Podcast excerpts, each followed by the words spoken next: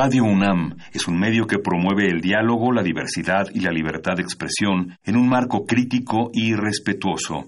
Los comentarios expresados a lo largo de su programación reflejan la opinión de quien los emite, mas no de la radiodifusora.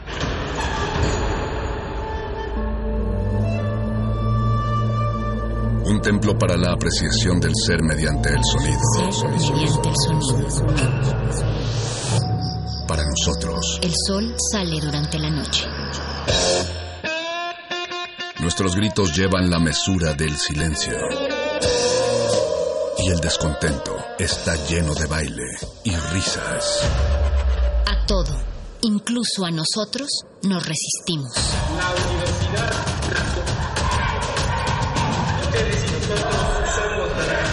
Resistencia modulada.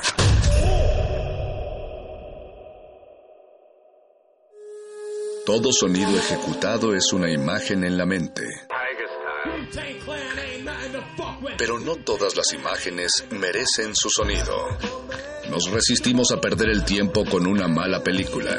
Para eso tenemos a los críticos. De retinas una proyección a 24 cuadros por sonido. Martes, 21 horas. Por resistencia modulada, 96.1 de FM.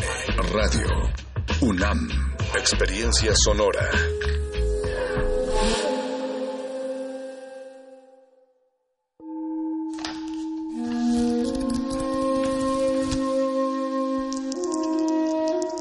En este sótano la vida es como el Tetris. Si haces algo bien, desaparece. Pero tus errores se acumularán hasta hacerte perder.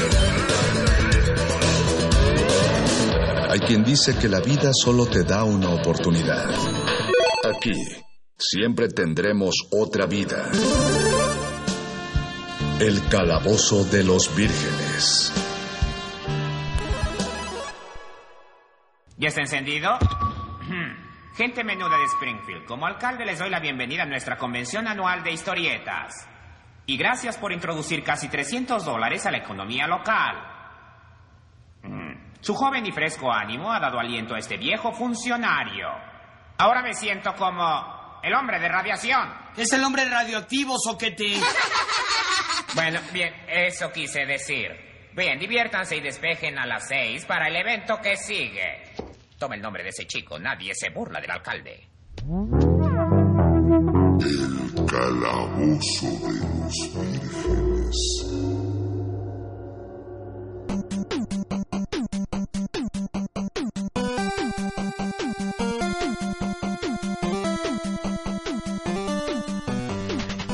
30 de julio, son las 8 de la noche con 8 minutos exactamente. Ya está empezando resistencia modulada. Acaba de iniciar la transmisión que todo el mundo esperaba a través de su 96.1 de FM. Y también está iniciando el programa favorito de todos aquellos que preferimos quedarnos el fin de semana para pasar el nivel que el resto de la semana no se dejó. O para ir a cambiar las tarjetas que pensamos que no íbamos a obtener por, cuando teníamos 17 años porque no teníamos valor adquisitivo, pero ya tenemos un sueldo y ya podemos comprar un cartón de 350 pesos, ¿cómo no? Bienvenido a nuestro sanador sonoro, Paquito de Pablo. Muy buenas noches.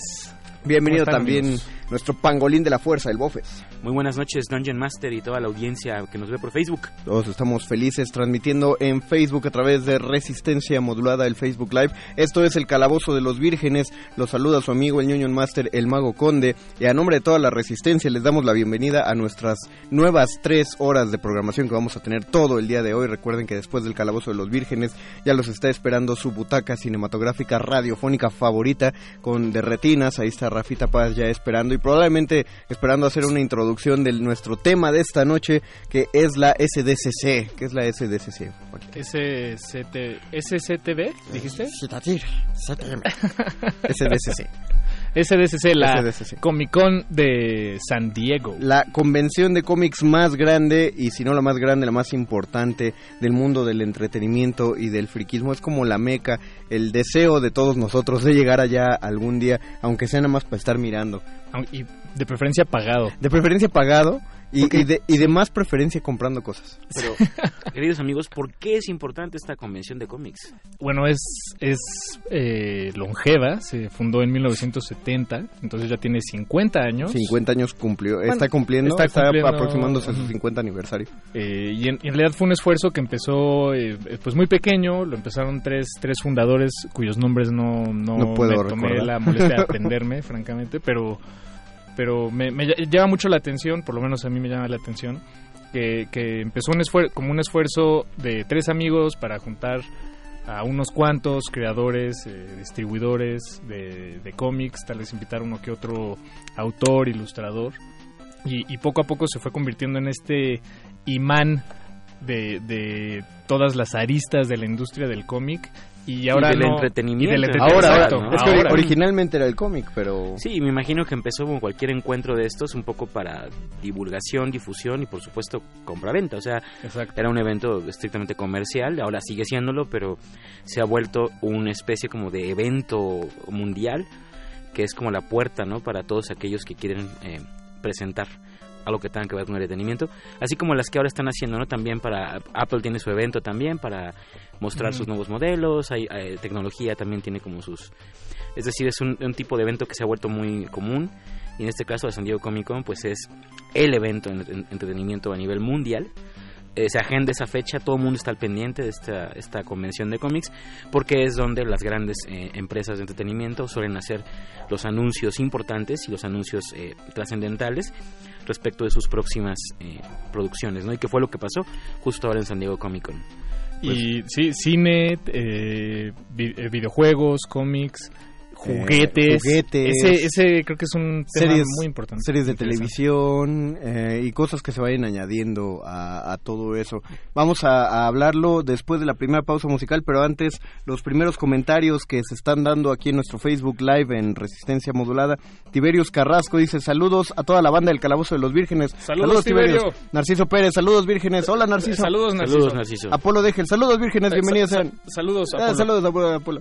Apolo Degel, ¿cuánto por las pelis de Avengers y Justice League, o sea, lo que están, mano.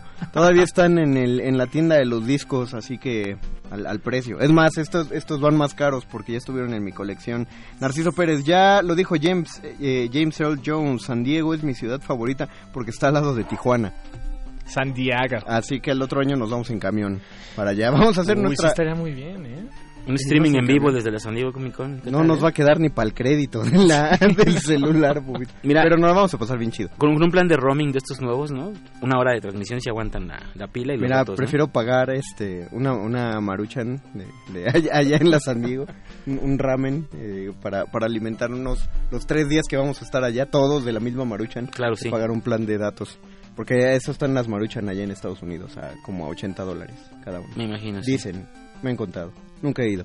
Yo tampoco. Vamos a hacer una pausa musical. Eh, lo primero que vamos a escuchar es el tema de Witcher 3, del, del videojuego de Witcher, que es de hecho eh, supera por mucho a los a los temas anteriores es es que ya tiene otra tecnología de orquestación y es cuando uno empieza a ver que le ponen atención a esa clase de detalles y esto tiene que ver con el anuncio que se hizo en la misma convención las primeras imágenes que se alcanzaron a ver de Henry Cavill nuestro antiguo Superman ahora como este personaje de los videojuegos de Witcher en la adaptación que está haciendo Netflix la que parece ser su primera adaptación que va a quedar chida o sí, ¿no?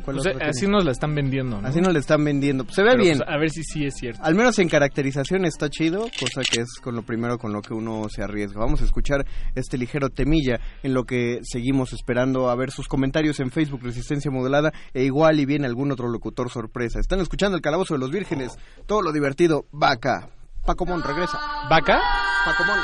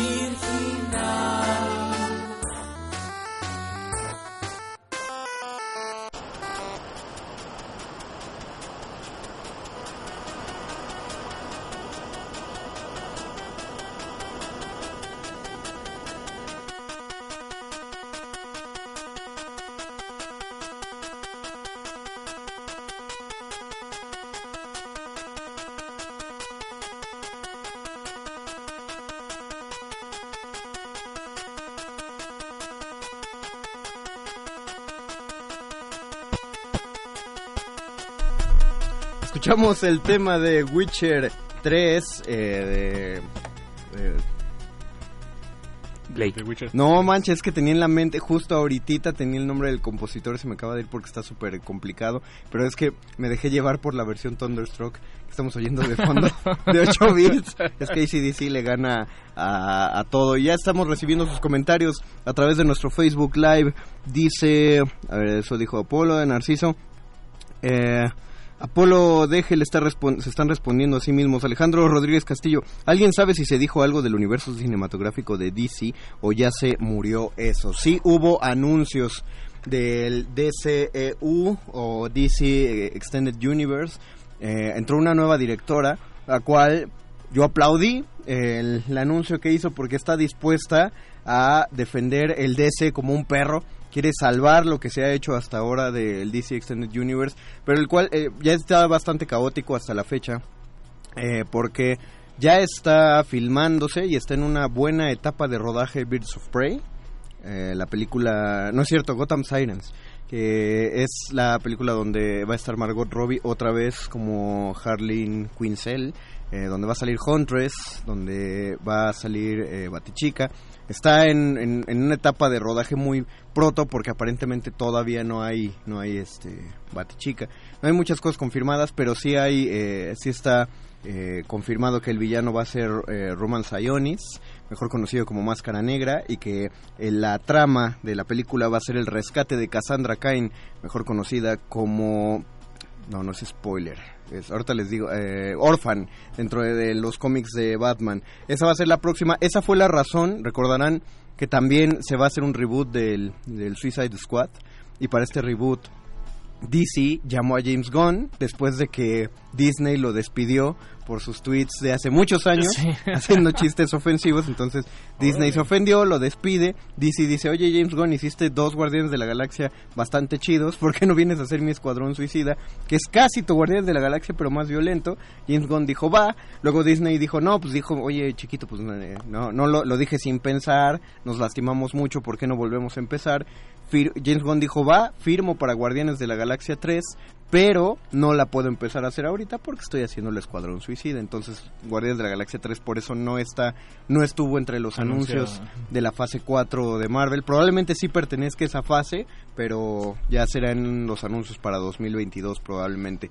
Eh, también se anunció Supergirl, ¿no? También se, eh, se anunció Supergirl, exactamente la película. La película cosa que también va a estar va a estar muy chido. Y además ya tiene tiene pantalones digo es un no sé eh, lo, digo porque es de lo que parecen que todos estaban hablando eh, que ya no va a tener esta falda ya son, la mujer tiene pantalones. Se, fue fue incluso una de las quejas del mismo personaje no no de la Supergirl que va a estar en el cine sino de la que está en la serie de Warner Channel que no le gustaba el diseño de su vestuario por lo mismo pero creo que creo que lo, innovador de ahí es que ningún cómic eh, Supergirl ha usado pantalón, ha usado o leotardos o faldas. Entonces la, la reinvención del, del, del, vestuario pues puede estar bastante bastante agradable. Eh, se anunció que Joker pertenece y no pertenece al, al universo. Eh, la película de, donde Joaquin Phoenix va a interpretar al príncipe payaso del crimen. Eh, es parte de una nueva línea de DC que se va a llamar DC Dark, donde van a salir las películas más violentas y de terror psicológico más fuertes de los superhéroes de DC y se va a inaugurar justamente con el estreno de Joker. No se ha dicho qué más van a, van a sacar en esa serie, pero tienen tela de dónde cortar. Entonces, pues eso, eh, la cosa es que parece ser que sí, sí, va, sí va a jalar para adelante. Aquaman 2 está en filmaciones es la que eh, pues la que más esperanzas tiene. Eh, Wonder Woman 84 que algunos corrieron el rumor no está confirmado que Wonder Woman 84 no va a estar ligada a la anterior de Wonder Woman a pesar de que es la misma Gal Gadot la que está haciendo el personaje. Eh, pero bueno, pues ya, ya está por estrenarse en los cines, de hecho es la más próxima que vamos a ver. ¿Y, el 84 es relevante? ¿Tiene el, algún el 84 es que se ubica en 1984. Mm. Entonces, y, y, por eso por eso estas primeras imágenes que se vieron de Wonder Woman 84 parece Caballero del Zodíaco, es una cosa como muy psicodélica y, y una armadura muy este eh, muy de Caballero del Zodíaco, dorada, muy muy amplia, entonces pues, vamos a ver qué, qué le va de eso y y ya, ah, la película de Flash sigue en pláticas. Entonces sí, sí hay anuncios, el DCEU sigue, aunque muchos creen que es un bebé que nació muerto. Eh, no, parece ser que va a seguir hecho para adelante, dice Rafa Paz que sí. Yo nada más les recordaría que así empezó, o sea, el de Marvel, eh, también Iron Man estuvo muy chido, pero Hulk nadie le hizo caso a pesar de ser un peliculón, porque Eric Bana le había hecho mucho daño al personaje, entonces ya nadie quería ver otra película de Hulk. Hablas del Hulk de eh, Edward Norton. De Edward Norton. y toda la película es buenísima. Sí, sí, es que había que hacer la aclaración porque justamente estuvo antes Eric Bana, que fue catastrófico, y luego vino Edward Norton y ya luego... O sea, también está chida, pero está, está tan chafa que es chida. Y por eso le hizo daño, por eso nadie quería la, la nueva película de Hulk. No, no pensaban que iba a estar así. Y, y luego estuvo Thor, Sí, claro, eso fue... Estuvo chido.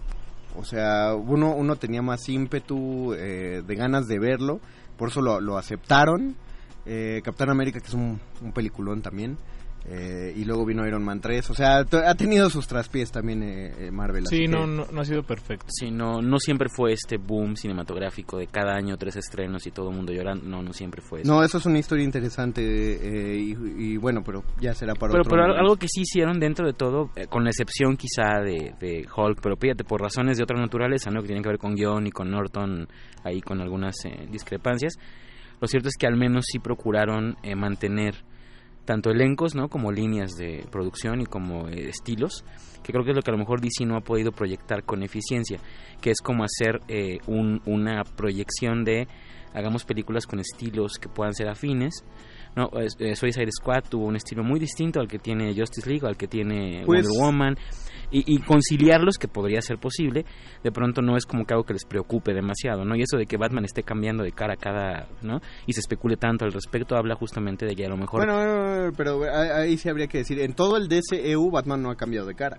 No, hasta ahora, pero ¿Qué va a pasar después? Sí, de, de, Batman ya se salió. De Batman no sabemos si va a estar, si va a ser parte de este eh, de este universo, o sea, eh, el de el que va a ser Robert Pattinson, pero ahora yo, yo me atrevería a decir que tal vez eso que, es decir que, que el universo de, de DC esté disperso en, en, en estética, en temas, en, en actores, en, líneas narrativas, parecería ser que es una debilidad, pero yo, yo creo que es una fortaleza mal, mal ejecutada, pero eh, a diferencia de las películas de Marvel, que todas tienen más o menos la misma y, el mismo tono, tal vez, el, mismo el mismo tono, la, misma eh, producción, de alguna manera, ¿no? Este, estos sets enormes extremadamente caros con gente de, fondo este sí y, la fórmula de del héroe este que cae en desgracia por su propia cuenta, porque la cagó él solito, y luego hace algo heroico, al mismo tiempo lo echa todo a perder y parece que va muy mal, y cuando está más deprimido, llega el villano a hacer un super descaque entre que probablemente era bueno al principio que exactamente. Eh, y, y, que muchas veces es la versión malvada del, del héroe. O sea lo mismo pero en malo eh, el villano de Iron Man es Iron Monger, que es un Iron Man más grande. El villano de Hulk es Abominación, que es un Hulk con suero de super soldado. El villano de Capitán América es Red Skull, que es un super soldado con un suero que salió mal. El villano de este de Thor es otro dios. El, ah, ya tenía todos. la, la, se entiende. Hiciste tu punto. Exactamente. Este, pues ahí está Alejandro Rodríguez. Sí, sí, hubo noticias en la SDCC sobre DC y hay mucho de dónde agarrar. Max Leyenda, acá estamos al pendiente, ñoños. Chido. Brenda Esquivel, digan chismes del mundo friki. ¿Qué mm. chismes? En, ¿Qué hacemos todos los programas? Eh, yo encontré un chisme de en la, en la Comic Con en San Diego hubo un panel de Los Simpson, entonces me, me llamó muchísimo la atención porque yo pensé que iban a iban a anunciar algo, iba a haber alguna novedad. En realidad no, solo invitaron a Matt Groening, a, uno de los directores. Este, y tú que ya no has estado como en 10 años en los sí, sí, vaya, creo que nada más era un panel para tener preguntas y respuestas con la audiencia y, tal vez platicar un poco de cómo ha cambiado el proceso de, animación de los Simpsons. También es importante eso que dices, ¿no? Eh, porque justamente se habla de los Simpsons en la Comic Con y lo que uno piensa de inmediato es que va a ser un anuncio importante o va a ser un... Pero eso nos hace olvidar, ¿no? El origen o la, principal función en su origen de la Comic Con, que no era precisamente ser anuncios, sino justamente un espacio donde se compartía. Aquí en México, digo, no tenemos nada comparable, no lo hay, pero tenemos la mole, tenemos la, la TNT, todavía sigue viva, por lo que sé. Sí, sí, sigue. hay varias, hay varias. La hay, Sí, entonces me, me, refiero a que... Eh, hay coloquios universitarios. Sí, exactamente. Se, se, nos, se nos creemos, pues, que una convención como San Diego es exclusivamente como para dar anuncios. No, también se puede ahí hacer eso, ¿no? Foros de, ese tipo y eso, olvidar eso, pues, ¿no? Es, interesante porque quiere decir que ha cambiado ya la, la, expectativa que tenemos de este tipo de eventos, ¿no? Pero, pero eh, se, se utilizan para anuncios porque, a diferencia de en los 70, de, en el año 70, cuando surge la San Diego Comic Con, o de la primera vez que fuimos a una La Mole allá en el 99, 2000, 2001, 2002, era que muchas de las cosas que se ven en esas convenciones no las veías en ningún otro lado. Claro. Es la cosa. Por eso te por eso tenías tantos eh, paneles con toda clase de personas porque no tenías otro lugar donde donde verlo. O sea yo yo no recuerdo una TNT sin que estuviera el actor que hacía la voz del señor Burns. O sea estaba en todas. Y en todas ibas por foto y, te la firmaba. Y bueno incluso hay eh, marcas eh, de juguetes que lanzan juguetes que son edición San Diego Comic Con. Sí, los Funko. Y no se venden fuera de la San Diego Comic Con. Bueno, sí, pero ya a un precio. No, no, pero me refiero a que ya son revendidos. Es decir, la marca ya no los vende fuera de la San Diego Comic Con. Dicen, entonces, eh, sí, por eso se, se considera más que va a haber anuncios. Y yo creo que a raíz de eso, Paquito, creo que hay un chisme, por ahí, rumor. La verdad no sé si está confirmado, pero está chido que alguien busque la confirmación de que va a haber una segunda película de Los Simpsons. No, bueno, a, eso iba. en el, el punto más alto de, de, esta, de este panel con Matt Groening y algunas de las voces y algunos de los animadores, un miembro de la audiencia le pregunta a Matt Groening, oye, va a haber Los Simpson 2, una segunda película, y Matt Groening contesta que al parecer, eh, bueno, que, que lo más probable es que no, porque al parecer hasta ahora, es decir, la película salió en el 2007. Ajá y fue un trancazo para ellos, eh, no, no lo dice así, pero eh, da a entender que económica y monetariamente, que hasta ahorita se están recuperando, porque además yo, bueno, esto ya son mis propias matemáticas este, ñoñas, pero en el 2007 creo que más o menos fue cuando empezó a pues a decaer un poco la calidad de los Simpson, más o menos, ya, o sea, esta nueva animación, nuevas voces, este otros guionistas, ya no estaba el, este equipo de estrellas. De hecho, y, creo que por eso no lograron recuperarse, porque invirtieron mucho en la película, que además, yo no lo sabía, la, película la hicieron, la hizo el mismo equipo que hace la caricatura. No, no contrataron a ningún estudio, no salieron con nadie. Ah, pues qué bueno. Entonces fue como un capítulo tototote. De hecho es lo que todo el mundo decía, esa era la crítica. La película de Los Simpson es un capítulo que dura hora y media. Y viéndolo en retrospectiva, ¿Quién mató al señor Burns? Era mejor ah, película que la película de Los Simpsons. O sea, fueron, fueron dos capítulos, fueron 40 minutos y, llenos de misterio y de suspenso. Sí, fue Maggie. Y fue Maggie. Y fue Maggie. al final. Sí, eh, yo creo que fueron muy osados cuando, cuando al final de la primera película de Los Simpsons Maggie se quita el chupón y dice su primera palabra para todos y la palabra es secuela y ah, nadie se emocionó así de ah, secuela, sino que fue eh, padre. Porque eh, sí, tienes razón, en el momento que salió lo que en México más se hablaba era de, bueno, ¿y quién va a ser las voces? De la, de la, película, porque acaban de entrar estas nuevas voces y todavía guardábamos la esperanza de que le hablaran a las antiguas voces para hacer eh, la película. Yo en la película me reconcilié con las nuevas voces, porque si ya, si ya aguantabas esas voces una hora treinta minutos, ya podías ver todos los capítulos pero pero sí es un capitulote mejor que otros. Sí, pero, no, pero no es el mejor, exacto. No, es, el mejor, no es, no es Hay capítulos con mucha más eh, enredo, ¿no? Tiene muy buenos chistes, eso sí. Sí, sin duda, y, fue referente, Y tiene de los mejores de, de, de, lo último de los Simpsons. Sí, exacto. y, y, le vimos el pito a Bart y eso fue eso fue de lo más de, lo más osado e inesperado que hicieron y pues se aventaron porque era el cine o sea un gran gag Ah, tiene cosas aplaudibles, pero qué bueno que no va a haber una secuela. No, aguántese tantito, señor Groening. Eh, se están peleando aquí, se están peleando los de... prohibido pelear. prohibido pelear. Uy, Irineo nos van saludos, saludos, Irineo. Saludos, Apolo deja el DC, está en alto. No. Eh, Brenda Esquivel. But era Ruby Rose de Orange is the New Black, ¿no? No Brenda Esquivel. Ruby Rose va a ser a Batwoman Recordemos, es, muy, es distinto Batgirl a Batwoman. Eh, y Batwoman no es del universo de DC, no es del DC, DCEU. Ella es del Arrowverse, del universo donde suceden las series de Arrow, de Supergirl, de Flash, eh, Arrow tiene nombre en español, por cierto. Flecha Verde. Ah, Flecha Verde, claro. Sí, este, y, van a sacar la serie de Batwoman porque Batwoman salió en un episodio de estos, de estos cruzados que tuvieron eh, Flash y Superchica, de sus series.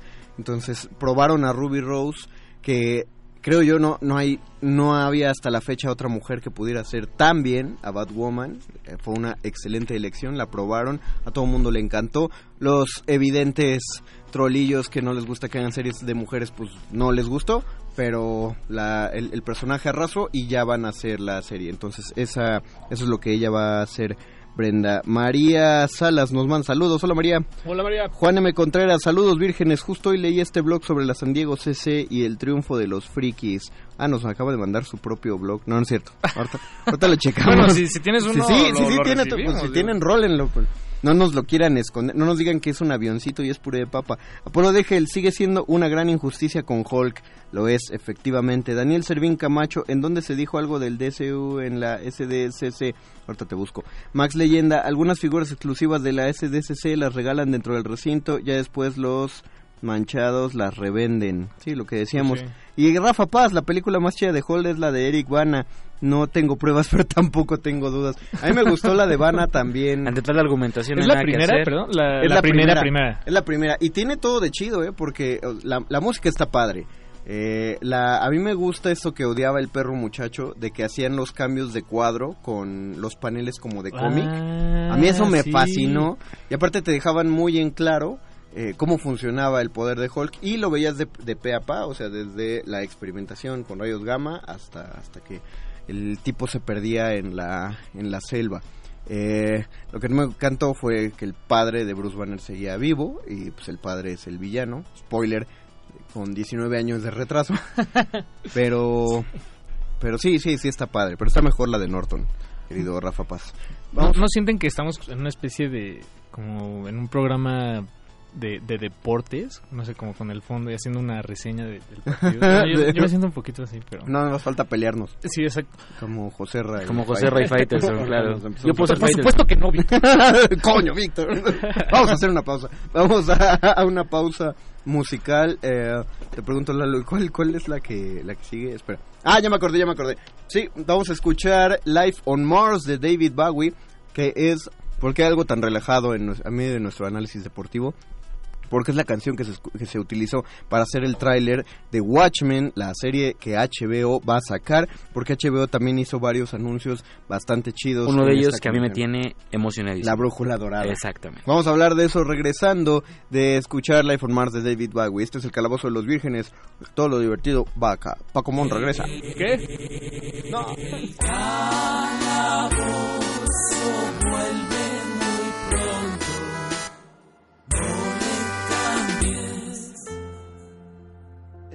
god awful small affair to the girl with the mousy hair.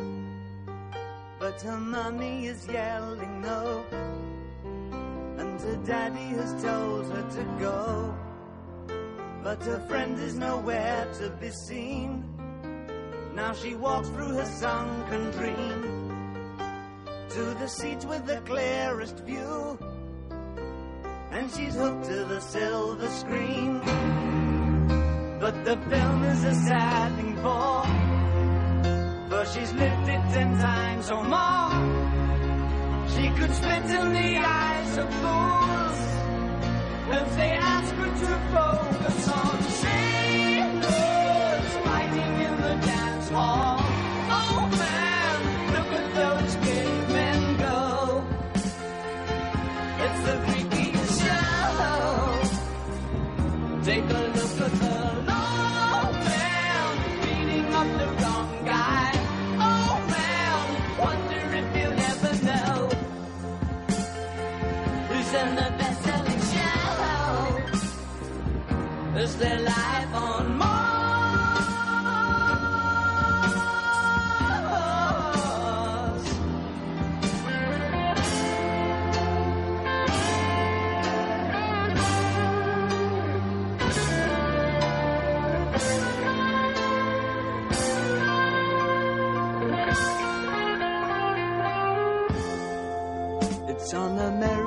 Tortured brow that Mickey Mouse has grown up a cow.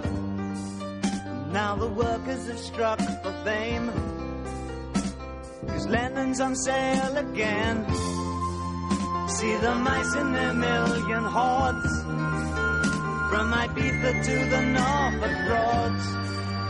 Rule Britannia is out of bounds. To my mother, my dog, and clowns. But the film is a sad thing more. Cause I wrote it ten times or more. It's about to be writ again. As I ask you to focus on sailors fighting in the dance hall. Oh man, look at those cavemen go. It's the freakiest show. Take a look at the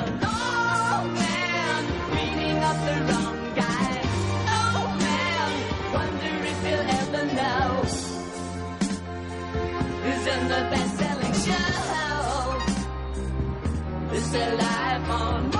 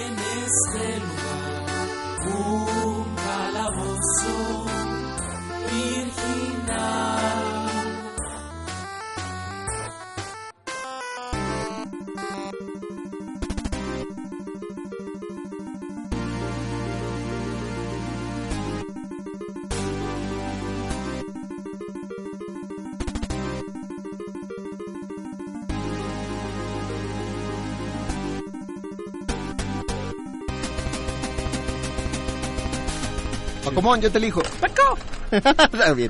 Dios. Regresamos al calabozo de los vírgenes. Todo lo divertido va acá. Tengo que hacer antes una aclaración eh, de tonal. De, de- de información que se dio. A ver, preguntaron por cuáles eran los avances de, de DC. Eh, ya, ya los dijimos.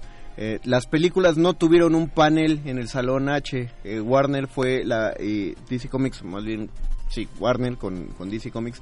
Fue la primera vez que no tuvo un panel de películas en, pues, como en dos décadas en la San Diego Comic Con, pero sí tuvieron el panel de, de DC, de las series y de las producciones que se van a hacer animadas. Ah, la de Harley Quinn, ¿no? No, eso ya, ya, ya salió. Ah, ok. No, más bien se, se anunció, creo que Batman, digo, Superman Red Son, que es un es, es un hitazo, qué bueno que le van a Para- hacer. para película. caricatura. Para Ah, caricatura. pelicu- ajá. Sí, las películas animadas donde DC arrasa y le salen tremendamente bien. Y parece ser que la muerte en la familia de Batman, la, la peculiar muerte de, de Robin a manos de Joker. Y las series, aparte de las que ya se dijeron, pues se anunciaron Batwoman y la serie de Pennyworth, que trata justamente de cómo Alfred era una especie de agente secreto, bastante chido. Entonces, eso, pero no, de las películas no, no se hizo un anuncio eh, particular durante la SDCC. Y ya, ya, ya se metió a esta cabina, ya se adelantó. Alguien le metió una, una de esas fichitas torcidas a la maquinita del micrófono de resistencia modulada y ya pidió la reta, pidió Secus. Y aquí está Rafita. mi turno. Te salta, no, no, no, estás pidiendo turno. Ah, de- sí, perdón. de una vez. Bienvenido, Rafita Paz. Desconozco la jerga y el calo moderno que usan ustedes. Aparte es el que trae la playera más acorde al programa de todos nosotros. Bueno, yo traigo, yo de hecho yo traigo mi playera de Game of No, Thrones pero eso- y abajo traigo una sudadera de Ah, Star Wars. órale. O sea, vengo doble blindado de, de mejor. Sí, pa- para, es que no todo es Fellini, Rafa. No. Hay, hay otras cosas. Yo siempre digo, ah, como soy invitado en este programa, puedo decir groserías. Exactamente, sí, exacto. Yo siempre digo que se valen ver pendejadas. se vale, claro que Se sí. vale. No, yo estoy, es más, yo para mí tan se vale que creo que es lo único que veo. Decía- y Que me te- lo tomo muy en serio. Me lo tomo muy en serio. Y te decía, no, creo que sí hay películas que salen del tono del tono cine- cinematográfico Marvel. Según yo, DC sí tiene un tono muy, muy Sí. aparte. Últimamente un poco random. Digo, me gustó mucho Aquaman, al grado de que la vi dos veces. Pero no sé si eso es algo positivo. Sí, A mí, a mí, a mí sí. Es muy pronto para decir. A mí, a mí sí me molestó la, la escena donde hicieron el cover de, de África.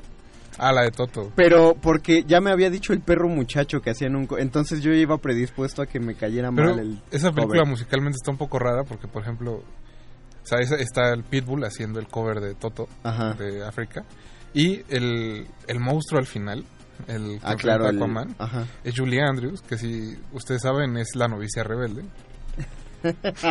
Entonces, es un poco extraño que una de las actrices más famosas de la historia del cine, conocida por hacer musicales, sea el villano de Aquaman. Entonces, Órale. Yo lo apoyo.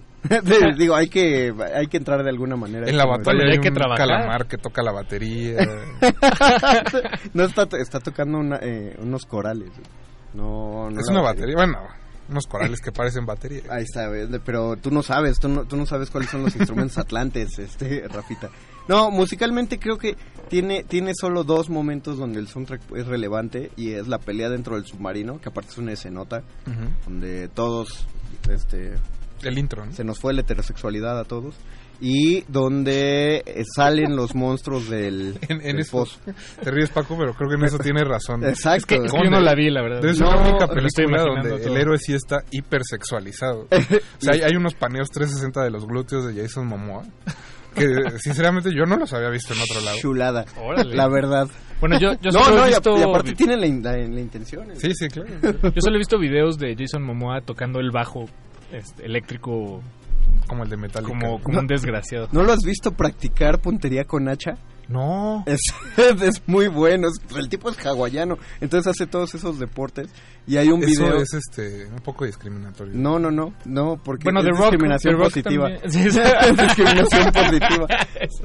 Porque el tipo está practicando pu- eh, puntería con hachas de mano, con hachas arrojadizas. Tiene muy buena puntería y acaba tomándose toda la, todo un, tra- un tarro de cerveza de un solo trago.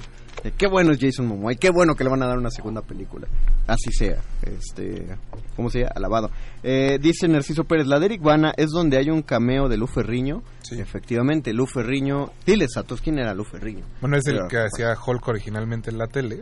En, la verdad es que no recuerdo de qué año, qué año pasó la serie, pero fue en los 70 Y debe ser, como le decía Paquito, la única, bueno, más bien la primera adaptación de Hulk.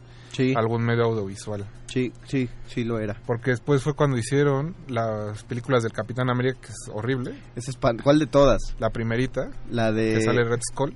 Ah, donde, el- el- donde lo amarran a El un... escudo es prácticamente un cuadrado, nada más le- No, no, no, no, no, sí es re- en esa sí es redondo, pero en toda la película se la pasa aventando el escudo y el escudo ni pega ni regresa. O sea, lo avienta como seis veces y ni pega donde tiene que pegar y no regresa él. Y ya hasta el final, en el último lanzamiento que hace a Red Skull, que ya no tiene la cara roja y se está como postulando para presidente, cosas así. Ya es cuando le pega con el escudo y lo tira y ya el escudo regresa hasta su ¿Esto mano. fue en los 80? ¿Esta No, es una pero es en los 70 Ah, también. Creo que es- 70? debe ser oche- 79 80. Te- esos dos. La calidad del- de la película, o sea, de la imagen es tan mala que no lo puedo ubicar. Es en el- chafísima. Todo, el, el, la- el argumento, Esa y la de Corman de los. Cuatro Fantásticos es horrible. Ah, sí. Que o sea, tenía, tenía trama muy parecida Ujú. a la que después se hizo de los Cuatro Fantásticos, con todo y la pérdida de que Víctor Bondum también estaba en el viaje espacial, pero Creo que era que la tecnología solo no estaba no sé. al nivel. La tecnología y creo que no había un entendimiento de...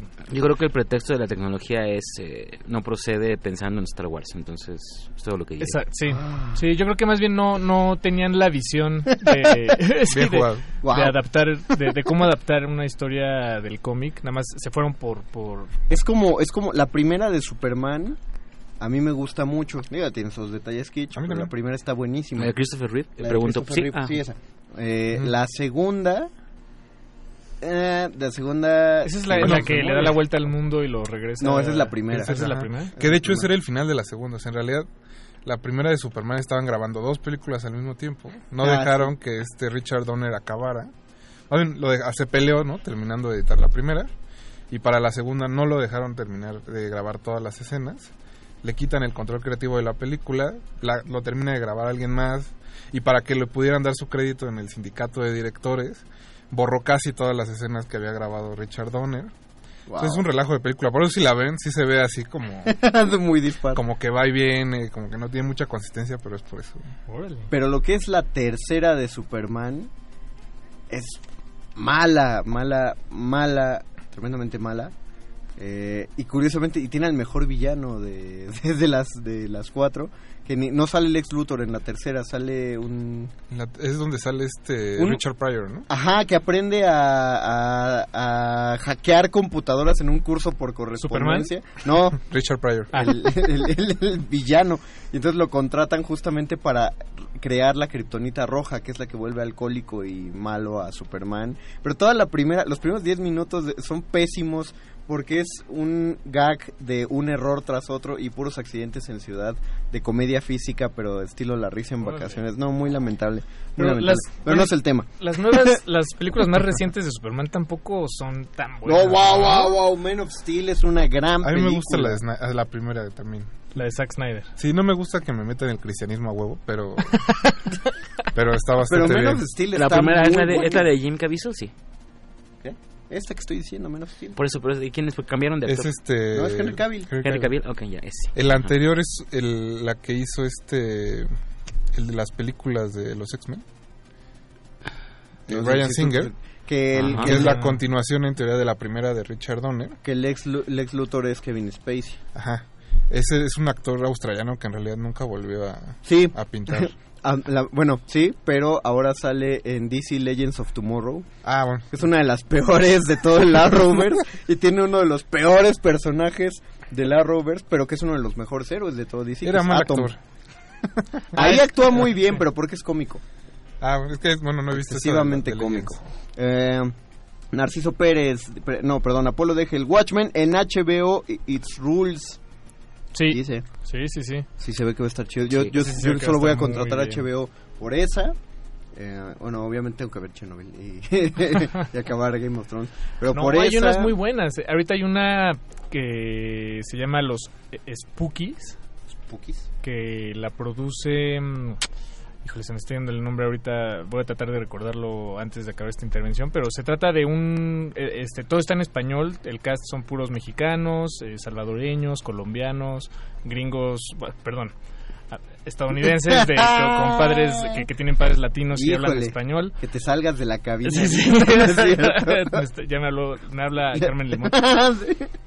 Eh, no, bueno, eh, todo, todo está en español, pero tiene un humor muy muy chistoso. Un humor muy chistoso, perdón. wow.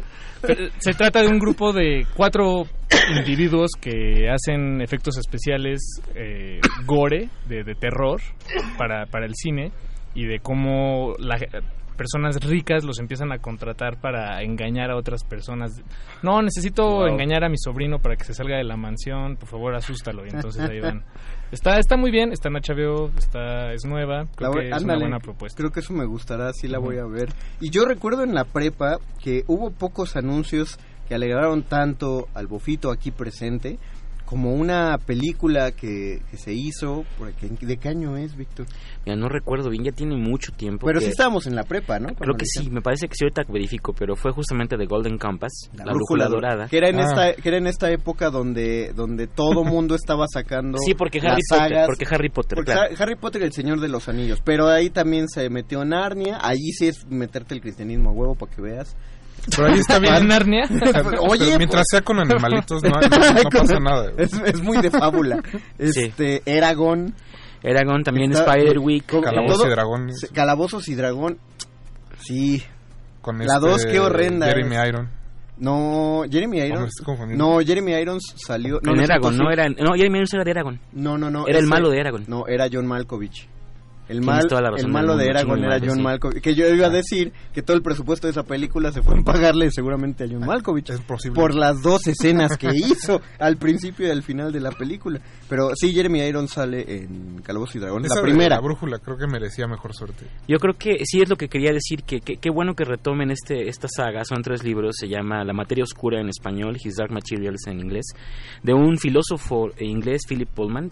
Creo yo que está está muy infravalorado este trabajo y la película de Golden Compass también fue muy infravalorado porque eh, no sé por qué razón no no les gustó yo siento que fue un buen trabajo. Tenía en pantalla a Nicole Kidman siendo una bitch, como suele ser, y tenía también a Daniel Craig, Craig. también haciendo un muy buen trabajo. A esta, la que hizo a Laira Belacqua fue muy buen trabajo también. Eh, estuvo también eh, Qui-Gon Jinn, ¿cómo se llama Qui-Gon Jinn? Eh, Liam Neeson. Liam Neeson haciendo la voz de uno de los osos. Es decir, Siempre hace animales grandes. Ajá, es ¿no? decir, entonces creo que fue una muy buena película que, claro, no acaba porque la, el libro no acaba. A nadie le molestó eso con el Señor de los Anillos, pero parece que aquí sí. Y este no acaba y creo que tuvo una recepción de la crítica muy mala cuando a mí me parece que es de lo mejor que se ha adaptado al cine en cuanto a películas de este tipo y de verdad digo de lo mejor. Y los libros son realmente espectaculares.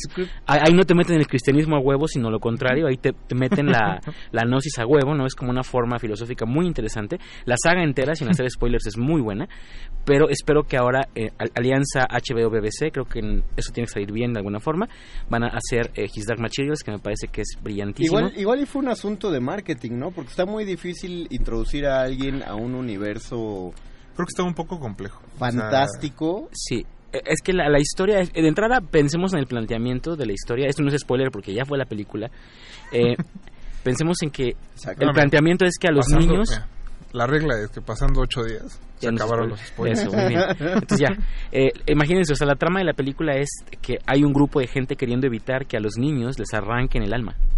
Les partan el alma en dos porque son los niños tienen su daimonion, que es su, su alma desprendida, ¿no? Y el- la película trata sobre evitar que les corten el alma, que en el libro se maneja como una metáfora justamente de la inocencia, ¿no? Y de la, de la condición, digamos, eh, humana del niño y su curiosidad y su capacidad intelectual. Entonces es, es mutilar al niño. Eso por supuesto que no es precisamente amigable. Y sin embargo creo que no tuvo una buena recepción porque creo que no se trabajó bien la analogía. No lo sé. Pero sí le fue muy mal. Estaba pesado, creo que fue eso. Pero pues en general por- yo creo que por la cantidad de películas que hubo de ese tipo tampoco... Sí, fue, fue- era un volado muy arriesgado. Todas. eh, lo, mi- por ejemplo, lo que acaba de decir Rafa, la de Calabozos y Dragones, que aparte que estaba mala, Estaba cutrezona. estaba cutrezón. No, la 2 estuvo peor. Ah, bueno, ya. La, me ya, ya era... Y, y es la, y curiosamente es la única que encuentras. La 1 está incomparable, es artículo de colección, pero con la cantidad de roleros que hay en el mundo...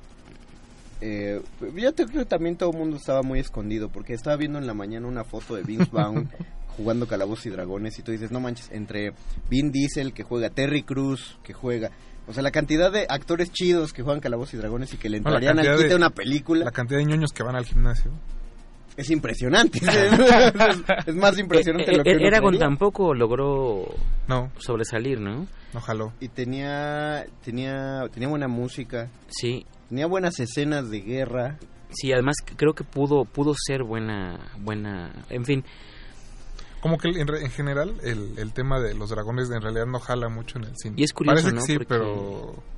También, tampoco Pero no. Mi Corazón de Dragón y El Reinado del Fuego. fue Pero, ah, mi corazón dragón eh, está bien, ¿no? No, está más chido Corazón de Caballero. Bueno, es que Qué peliculón, hombre. que- Eso es un qué- peliculón qué feo, así. Qué feo que, la, qué, qué feo que se murió Heath Ledger. Qué feo que lo Ah, qué quitaron de peliculón, Netflix. de veras, es de las Sí, sí, sí. mejores que hay, La es- verdad, la verdad. Así, es, es como, es como, es como la, el, el chick flick, pero es como un boy flick. No, está, está- es increíble, o sea, es, es una película de veras Es redondita. más, vamos a verla a mi casa. O sea, sale, No, sale, no. sale una, una versión de Jeffrey Chaucer, es, es increíble, o sea, es verdaderamente No, una no joya. conocí ese lado tuyo, Víctor. De- dice dice eh, Max Leyenda que hagan Superman Bizarro sería un hit dirigida por James Gunn. uh, sí estaría bien. Superman Bizarro con James Gunn. Yo, yo sí pongo mi Me dinero gusta ahí. cómo suena. Hubo un, hubo un Superman bizarro. El Superman, en el Superman 4, el villano iba a ser Superman bizarro. Y de hecho, en el DVD encuentras las escenas cortadas donde hay un Superman bizarro. Eh, ¿Cómo se llama este Batman que se pone el casco de... el villano de Mujer Maravilla? Ares. Ares, ajá. ¿Cómo se llama? Batman God War. Ese. Eh, Tiberius Carrasco, la canción que salía al final de la serie era muy buena. ¿Cuál? ¿De ¿Pero cuál serie? ¿De cuál serie? Eh, de, de Game, of, Game of Thrones. No sé, Paco dijo como Tan, tres. tan, tan, Tú tan. dos. Ahora Shahid Esquivel. Adoro que estén eh, fangirleando y dudando de su heterosexualidad por Jason Momoa. No la dudé. No, a ver, tiempo, tiempo. Yo dije que no dudé, la perdí. No, Una cosa es apreciar el cuerpo masculino en toda su plenitud. Y otra es lo que está diciendo la muchacha. No, no sé, no sé qué haría al lado de él. La verdad. Aparte de bajarte los pantalones. Me re- no, me reiría como una colegiala eh, asiática. Tiberios Carrasco en la serie de Hulk, la canción al final de la serie de Hulk. Ah, ah, no, eso no. ¿Tú te acuerdas? No. No, perdón. Pero estaría bueno ponerla en la siguiente emisión solo porque sí, del calabozo. Pues. Va. Apolo Deje, el 1979, el año en que nace la película para televisión del hombre increíble, de ahí que salió la serie después. Ahí está. Ah, ok. En 1990 fue el año en que salió la primera película de Capitán América. ¿90? ¿Y tan ¿Es mala? 90? Y estaba por decir lo que ya no me dejan decir en la radio. Me, me regañan. Y lo siento mucho, Doomsday Clock no será secuela. ¿Doomsday Clock? ¿No? Pues nadie dijo que sería secuela de... No, pues por eso lo siente mucho. Pero Doomsday Clock es el, el evento de los cómics donde Batman y Flash descubren el botón del Doctor Manhattan eh, en, en este ayudados por el por el diario de Rorschach. Pero eso está en el cómic. Nadie dijo que sería como una continuidad.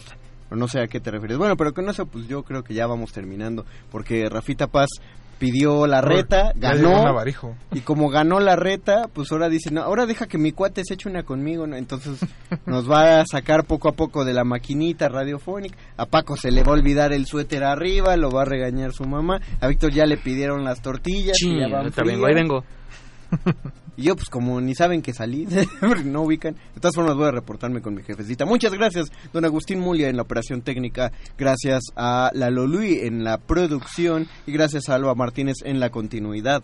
Nosotros nos despedimos y agradecemos profundamente todos y cada uno de sus oídos y comentarios. Recuerden que si quieren más al respecto, si quieren proponer un tema para el Calabozo de los Vírgenes, ahí nos dejan recado con nuestra mamá en Resistencia Modulada, en Facebook, en Twitter o en Instagram. Eh, los dejamos con derretinas. Se despiden de estos micrófonos. Gracias, Paquito de Pablo. Profundamente, gracias. Vuelve a tu pokebola. Gracias, este. gracias, Bofes. Muchas gracias, Rafa Paz. Muchas gracias, chicos. Nos vemos pronto. Nos vemos pronto. Dejamos con derretinas. Sigue resistencia modulada.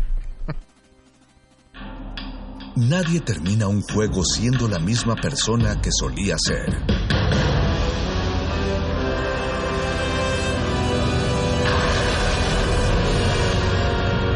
Seamos alguien más. Resistencia modulada.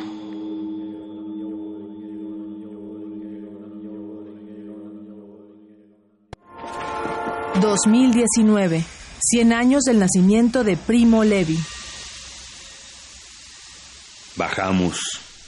Nos hacen entrar en una sala vasta y vacía, ligeramente templada. ¡Qué sed teníamos! El débil murmullo del agua en los radiadores nos enfurecía. Hacía cuatro días que no bebíamos. Y hay un grifo. Encima un cartel donde dice que está prohibido beber porque el agua está envenenada. Estupideces. A mí me parece evidente que el cartel es una burla. Ellos saben que nos morimos de sed y nos meten a una sala. Y allí hay un grifo. Esto es el infierno. Si esto es un nombre... ...fragmento... ...Planeta... ...México... ...2019... Primo Levi, 96.1 FM. Radio UNAM... ...experiencia sonora... Un asesinato. Una búsqueda de excusas. Mentiras y dilemas para encontrar al culpable. Radio UNAM y Escena Doble Teatro traen para ti Sensatez y Cautela. Una comedia de enredos mentales. Dirección Ramiro Galeana Mellín. Todos los jueves de agosto a las 20 horas en la sala Julián Carrillo. Entrada libre. Sé cómplice y testigo de esta hilarante historia. Radio UNAM, Experiencia Sonora.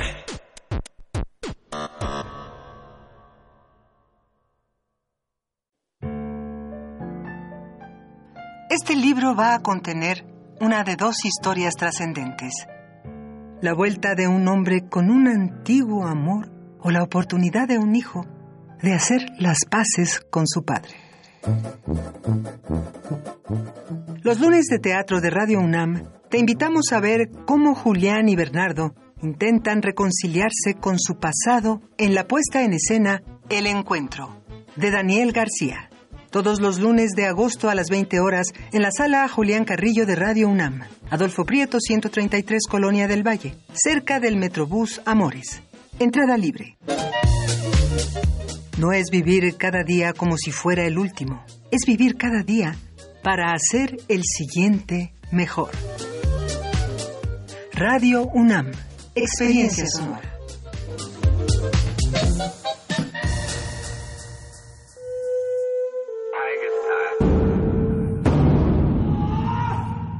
Solo hay dos momentos excelentes para ver una película. El primero fue hace 20 años, en su estreno. El segundo gran momento es hoy. De retinas.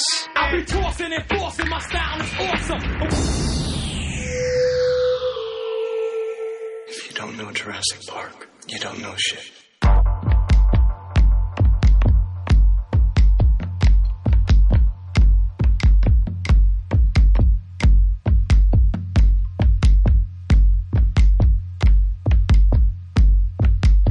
Bienvenidos a su cabina cinematográfica. Esto es de Retinas y vamos a estar hablando de cine hasta las 10 de la noche. Mi nombre es Rafael Paz y como todos los martes los acompaño de este lado del micrófono. Hoy no está a mi derecha Jorge Javier Negrete, pero sí está Alberto Cotia Navarijo. Alberto, ¿Cómo, estás, Rafa? ¿Dónde está Jorge Negrete? Pues esperemos que esté bien. Tengo entendido que se quedó atorado en el trabajo. Gracias, güera. Pensaba que iba a darle este otra sesión a Pablo Extinto después de la semana pasada. No sé, espero que... Sigue recordando a sus ex. No, bueno, Pablo creo que eh, diario recuerda a sus ex. Pues por eso que un, una nueva sesión con el doctor Negrete. Igual. A ver cómo le va. Pero bueno, hasta donde sé, eh, el joven Jorge se quedó atorado en sus consultas en la clínica. Así que si ustedes lo ven, pues salúdenlo, sugiéranle que, no que, que llegue al programa. Pues aunque sea ya en la segunda mitad. que tenemos, además tenemos dos invitados tenemos, el día de hoy. En realidad, tres invitados. Tres invitados, sí. Eh, dos en cabina. Eso sí, dos en cabina, uno en el teléfono. Mucho cine mexicano y mucho cine en general. Eh, ¿Te parece si empezamos, Alberto? Pues venga. Bueno, antes de eso, recordarles que eh, estamos en Twitter como arroba R modulada y en Facebook como Resistencia Modulada. Esto es importante porque en unos minutos deben de estar atentos de los regalos de nuestro primer invitado, quien ya está en la línea. Están buenos, ¿eh? Ya, ya vi de qué va el, el, regalo. Está bueno. Sobre todo para la gente que le gusta cine de terror, Eso cine de sí. género. Eric Ortiz, ¿estás ahí? Sí, hola Rafa, ¿cómo estás? Para aquellos que ya han escuchado a Eric eh, anteriormente en este programa, bueno, lo pueden leer en Cinema Inferno, en Butacancha, en el sitio de Mórbido. Eric también uh -huh. es programador, eh, bueno, esta es parte del equipo de programación del Fantastic Fest, que se hace todos los años en Austin, Texas. Y que hoy anunció la primera ola de, de programación. De programación, cierto, cierto. Pero Eric no está en el teléfono para hablar de eso, sino de una sorpresa que le tiene a los radioescuchas. Eric, ¿de qué se trata? Pues miren, este, voy a dar un taller de apreciación cinematográfica, pero tiene la particularidad que nos vamos a enfocar en cine de terror, eh, fantástico, cine de culto, algo que pues creo que no es tan común. Entonces, eh, pues bueno, el taller ya va a empezar este sábado, va a ser los primeros cuatro sábados de agosto. Y para los radioescuchas de resistencia modulada, de, de retinas, eh, le estoy ofreciendo el 50% de descuento a los primeros dos que nos escriban de alguna forma ahí en las redes sociales de Cinema Inferno, que son Cinema Inferno MX, tanto en Facebook, Twitter e Instagram. No, y que no se olviden poner que lo escucharon en Resistencia ah, sí, Modulada, sí, que el Twitter sí, es arroba R tienen, modulada. tienen que decir que, que lo escucharon acá en Derretinas. Pero Eric, antes de eso, cuéntanos un poquito más del programa, qué van a ver, de qué calidad es el papel del diploma, eh, sus tarjetas de presentación son blancas y tienen líneas grises o tienen la de fuente verde. Apenas las, apenas las vamos a, no, bueno, a Eric, cotizar. Sábado, por favor. Creo bueno, que ya no van a salir, ¿eh? Hasta el 24 de agosto, oye. Dile a Ernesto que ya se aplique con eso, ¿eh? Ernesto. Pero bueno, cuéntanos, Eh, Eric, más o menos, de- digo, son cuatro sábados, suena Sí. que es un curso medianamente intensivo. ¿De qué va el, programa? este, es un taller más práctico. Eh, y pues vamos a ver el lado de cine de culto, vamos a ver algo de Brian De Palma. Del de terror va a ser una comedia japonesa de zombies llamada One Cut of the Dead. Y del fantástico va a ser una película de un director francés que se llama Quentin Dupieux, que es una llanta asesina. Entonces, por ahí se pueden imaginar el tipo de, de demencia que vamos a estar ahí disfrutando. Eric, ¿por qué crees que es necesario enfocarlo en cine de terror? Digo, casi todos son cine en general. En tu caso, ¿por qué crees que sea importante hacerlo desde el cine de terror? Pues creo que porque a pesar de que estamos en 2019 todavía como que se ve un poquito con desdén este tipo de cine y no deja de ser tan valioso, tan popular, incluso incluso más que otros géneros y creo que la del lado de las instituciones, del lado de este aspecto un poco más cultural de la docencia, creo que todavía falta darle pues la seriedad y el valor que se merece. Ay, qué bonito. Tiene bien estudiado su speech, ¿eh? Eso sí. Me da gusto. Claro. ¿no? Siempre es bueno saber que los invitados están al tiro. Sí, sobre todo Claro que sí. con ese con esa elocuencia va a dar sus sus clases cuatro sábados. Así es. Ah, sin bueno, perder el tiempo. Bueno, Eric, antes de, de ir al corte, repítenos un poco eh, pues las coordenadas del asunto, dónde pueden contactar la información, dónde pueden ganar las becas, de cuánto es, sin Los horarios, por favor. y los horarios. Eh, los horarios son de 12 de la, del día a 3 de la tarde. Los cuatro sábados, los primeros cuatro sábados de agosto, la sede es Colmena Creativa. Es ahí un espacio en la colonia San Rafael. El precio del curso ya con el descuento de los ganadores de cada resistencia sería de 550. Entonces creo que está bastante accesible. Y todo esto va a ser en redes de Cinema Inferno MX. Así nos encuentran tanto en Twitter, Facebook e Instagram. Pues eh, ahí está la invitación. Recuerden que para ganarse su beca tienen que decir que lo escucharon aquí. En De Así Retinas o en Resistencia Modulada. Y pues Eric, mucha suerte el sábado en el arranque. Ay, también eh, rápido, va a estar Alberto. Ah, ¿No ha dicho él? cam- va a estar ah, ahí de invitado. cambió. O Sí vas a ir, ¿no, Alberto? Ah, pues ya me comprometiste aquí al, al aire, entonces. No te comprometas. Sí. Yo iba a decir que no, iba a sacar un pretexto, el tercer pero sábado igual para para que nos platique de su experiencia y pues ya lo conocen de acá del de Retinas. pues ahí estamos, que es el, el tercer sábado, ¿no? Sí, el 17 de agosto. De una vez apúntale a- en tu agenda, en tu agenda, Alberto. Pues voy agendando, pues ya que me comprometiste al aire, ya que. Ya que. Pues ahí está la invitación para que vayan a- al curso con Eric Ortiz. Búsquenlo en sus redes sociales. Eric, buenas noches y muchas gracias. No, muchas gracias a ustedes por el espacio. Nos Y vemos pronto. saludos. Ahí nos sí, vemos. ahí. Nosotros vamos a aprovechar para ir a un corte musical. Vamos a hablar esta noche con el director de Los Truenos de San Juan y posteriormente con una de las directoras del MIC Género, la muestra de cine y de, más bien de cine con perspectiva de género, que se realiza desde hace varios años en el Distrito Federal. Y No otras, ciudades también de y otras del ciudades país. del país. Eh, no se despeguen, esta noche vamos a escuchar parte del soundtrack de la película ay, Ted Bundy durmiendo con el asesino. Quisiera decirles el título en inglés, pero es como un trabalenguas, entonces... Así déjalo. Así lo vamos a dejar. Es la de Ted Bundy, es donde sale Zac Efron. Y la primera canción es Don't Leave Me This Way de Thelma Houston. Estamos en el 96.1 de Radio 1.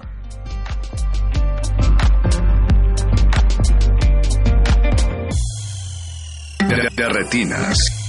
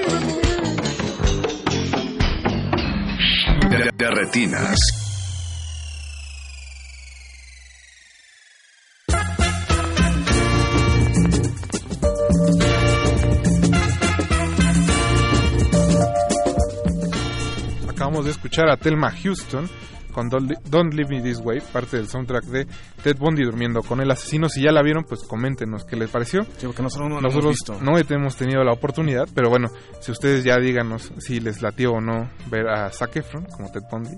O si ya vieron el documental en Netflix. También, cualquiera de las dos. Eh, recuerden que estamos en Twitter como arroba R modulada y en Facebook como Resistencia Modulada. Y como les decíamos al inicio del programa, vamos a estar platicando con Santiago Massa, director de Los Truenos de San Juan, documental que pueden ver eh, actualmente en Cineteca Nacional. Santiago, buenas noches. Buenas noches, gracias por invitarme a platicar ¿Cómo estás? documental. Muy bien, muy contento de estar por acá. Se nos cruzaron las vacaciones y por eso no pudiste venir antes, pero nos da mucho gusto recibirte. Ya finalmente lo logramos. Eso sí. Para aquellos que no hayan tenido oportunidad eh, de ver el documental, pues es la historia de un pueblo en Guanajuato, San Juan de la Vega, si no me equivoco, donde todos los años celebran a San Juanito, que es como la figura principal o el santo principal del lugar, y lo celebran de manera muy peculiar, eh, pues tronando cohetes. Bueno, pólvora, en realidad. Y pues eso es básicamente el documental, pero creo que en realidad de ahí salen muchas cosas. Sí, varias ¿no? aristas. Varias aristas.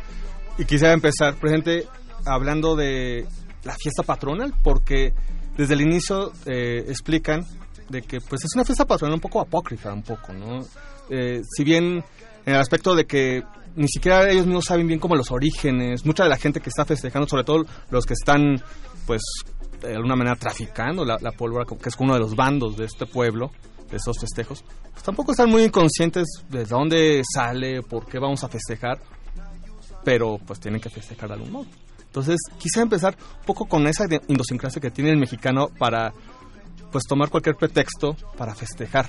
Para no importa, no importa si es la fiesta patronal, si es la fiesta este nacional, pero el hecho es de que hay que festejar de algún modo. ¿Cómo eh, te interesa este tema? ¿Por qué te interesa este, este tema? Pues justo, justo creo que la parte de, o sea, cómo es tan válido hacerlo por una razón súper formal o súper espiritual o súper seria contra hacerlo porque mis amigos lo hacen o porque el año pasado lo empecé a hacer o porque mi papá me enseñó, o sea, todos son en, en esta fiesta para mí como que queda claro que todas son igual de válidas y creo que en México que tenemos tantas tradiciones de orígenes tan diversos, muchas veces entendemos la tradición como un canon a seguir y respetamos el canon, ¿no? Y si el 16 de septiembre es tal día y te vistes de tal manera o cenas tal cosa, como que lo respetas.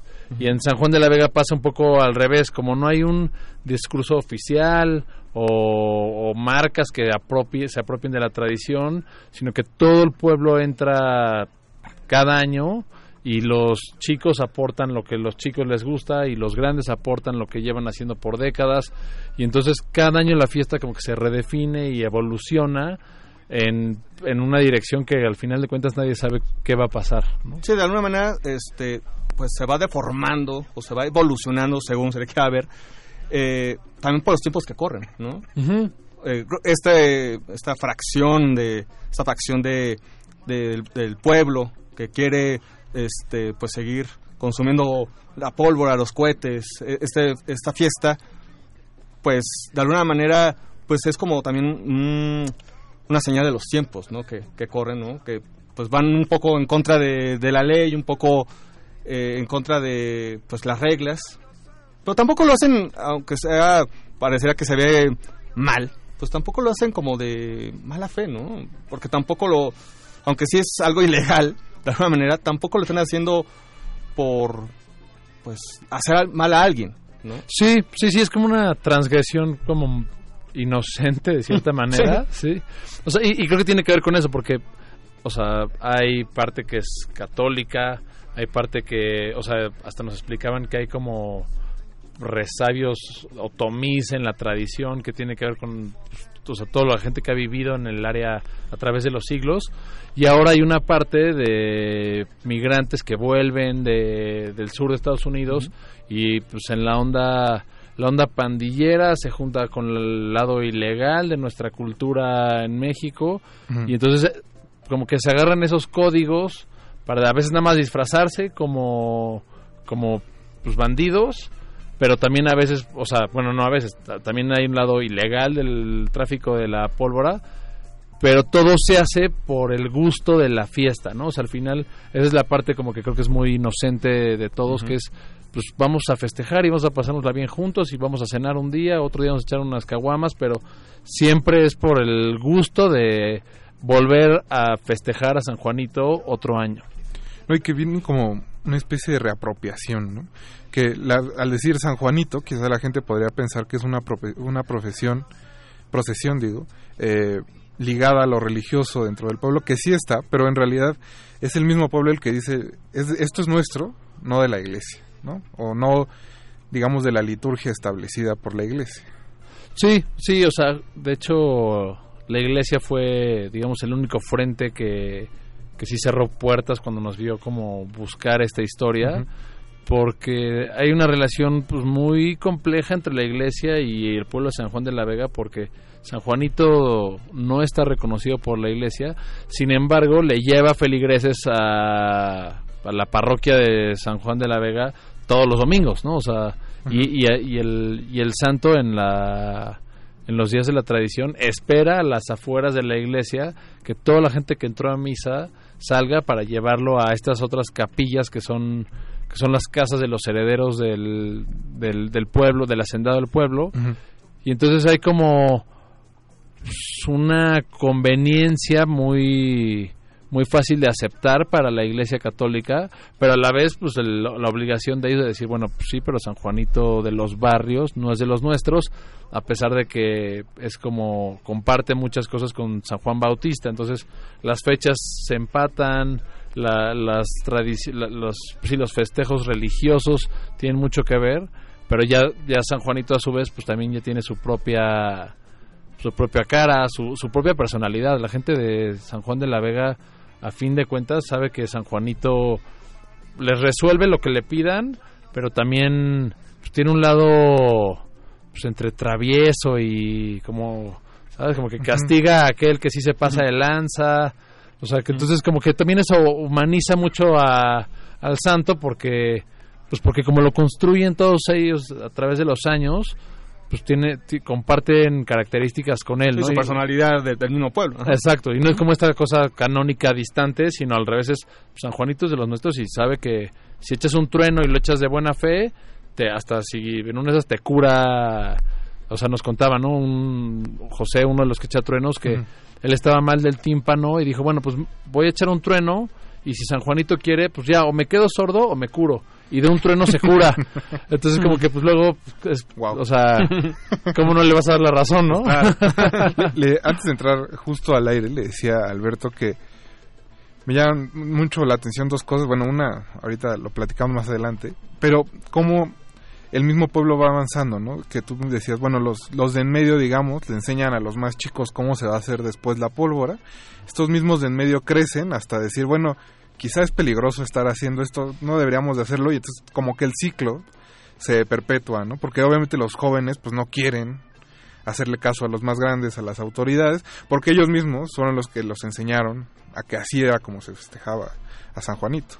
Correcto. Sí, o sea, creo, creo que el, hay como una pues una universalidad ahí en. San Juan de la Vega de estos como ritos de paso que tenemos de pues para dejar de ser de los chicos te tienes que probar contra tus semejantes o los que son un poquito más grandes que tú entonces em, estos estos truenos que empiezan de chiquito nada más siendo sí, realmente siendo inofensivos pues en la pubertad y en la adolescencia los llevas al máximo, te expones, quizás sale lastimado, ¿no? Y, y en ese proceso también seguramente tienes tu familia, le enseñas estos truenos a tus hijos que son inofensivos, ellos crecen y entonces ya como que dices, no, pues espérate, vamos a dar un paso para atrás, o sea. Y, y, es, y eso no nada más le pasa a los habitantes en, su vida, sino creo que le pasa a San Juan como comunidad a través de las décadas, o sea, todos todos tienen una conciencia de que la tradición antes pues era tenía un toque más romántico no que, que sí se ha visto pues literalmente percudido por la pólvora, pero a la vez también en- entienden que es lo que hay que hacer y que es la, o sea, volvemos a lo mismo, confían en que San Juanito va a llevar la tradición a donde tenga que llegar, ¿no? O sea, bueno, pues si todos los años seguimos siendo truenos y nadie se ha muerto y sigue llegando la pólvora, pues es porque San Juanito quiere, ¿no? Y, y esto dejará de ser que el día que San Juanito nos diga que paremos.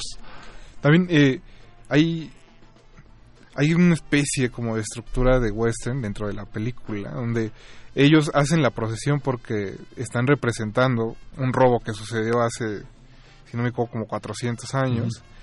Entonces lo representan durante la procesión, pero al mismo tiempo, como decía Navarijo, pues lo de la pólvora es ilegal, ¿no? Entonces hay policías que están buscando a los que traen la pólvora, los del pueblo les dicen, nosotros no vamos a entregar a los nuestros. Entonces es muy chistoso estas dinámicas que se generan precisamente dentro de la procesión misma, como, como un eco de historia que, que no deja de volver a encontrar sus salidas. Sí, o sea, y, y creo que también es algo súper mexicano esta parte de la teatralidad.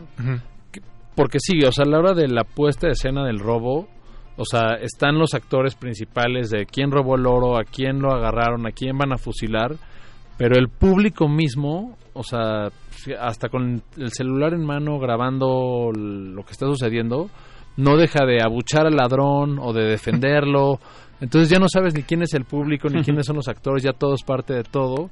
Y como dices, también la parte con la ley es de, bueno, pues que si viene la ley, este, por más que yo no esté de acuerdo con los truenos, pues yo no voy a decir la verdad, ¿no? O sea, como que voy a seguir con esta puesta en escena que es va por encima de, de mis preferencias personales, o sea, creo que esa, ese lado, o sea, que nos, o sea, creo que nos gusta, tenemos como una pasión natural por, por la magia y por la ilusión, entonces San Juan de la Vega es nada más como un escenario perfecto para, pues, para que todos ellos vivan esto, estas otras épocas, ¿no? De, de virtud, de defender a los tuyos frente a la ley o de reprobar al, al, ladrón del oro. O sea, y todos esos como mitos que, que les contaron a todas estas personas de chicos, lo vives en carne propia y entonces, pues esa es la parte que a mí, o sea, no me deja de asombrar, ¿no? Como que ahí es cuando realmente apropias la historia de tu lugar, porque, porque realmente tienes la oportunidad una vez al año de vivirla, de enfundarte en la ropa de, tus ancestros y de, y de volver a definir el rumbo de ese robo fallido. Pues Santiago, ¿qué te parece si escuchamos un poco más de música? Venga. Sigue Crimson and Clover de Tommy James and the Shondells. Seguimos escuchando el soundtrack de Ted Bundy. eh, durmiendo con el enemigo, digo con el asesino, con el enemigo. No se despeguen, estamos en resistencia modulada.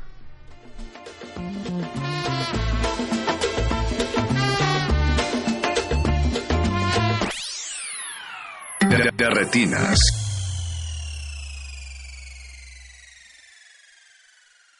Now